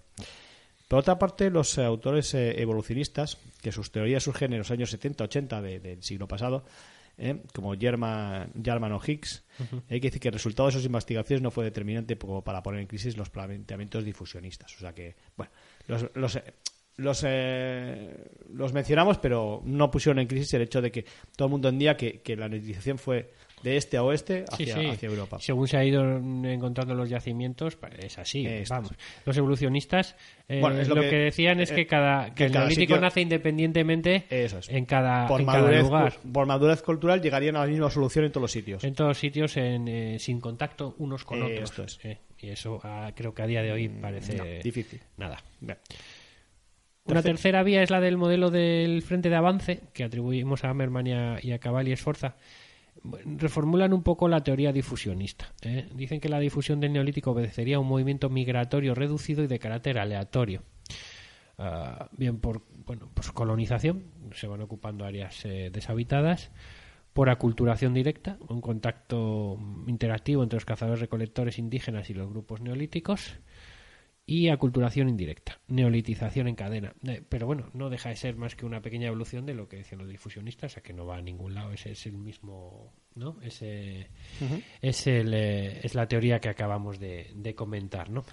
Sí, una última teoría es, es el modelo percolativo, que propone una neolitización integrada en las redes de intercambio, eh, esas redes de comercio que hemos visto que, que se están creando en el neolítico, negando los aportes demográficos. ¿eh? O sea que, que a través del comercio se llegó a, ne- a la Que el neolitización, neolítico avanzó a través del comercio y no de, y no de las migraciones. búsqueda de mercados y materias primas, pues, eh, pues eh, bueno, pues llegaron a contactos con, con- con tribus o con clanes que, que estaban en otros periodos y que pues copiaron los, los modos, ¿no?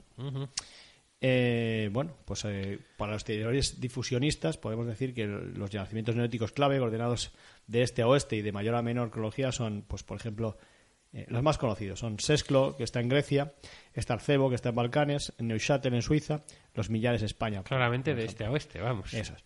En África se desarrolla la cultura capsiense, que hemos venido eh, hablando En el antes. norte de África, en Egipto, sí. Egipto, sí. Y en Asia encontramos neolítico en China e India, eh, como cuencas de los grandes ríos. Asimismo encontramos en Europa la cultura megalítica, que, que no sabemos si es cultura de origen epipaleolítico, si es cultura neolítica regional. eh. Fue un fenómeno reaccionario en cuanto nómada a la neolitización. Bueno, Bueno, que- pero bueno, Hablaremos probablemente en algún programa, en algún magazine de la, de la cultura neolítica porque es un tema apasionante. es un tema apasionante, sí. ¿eh? La cultura megalítica, perdón.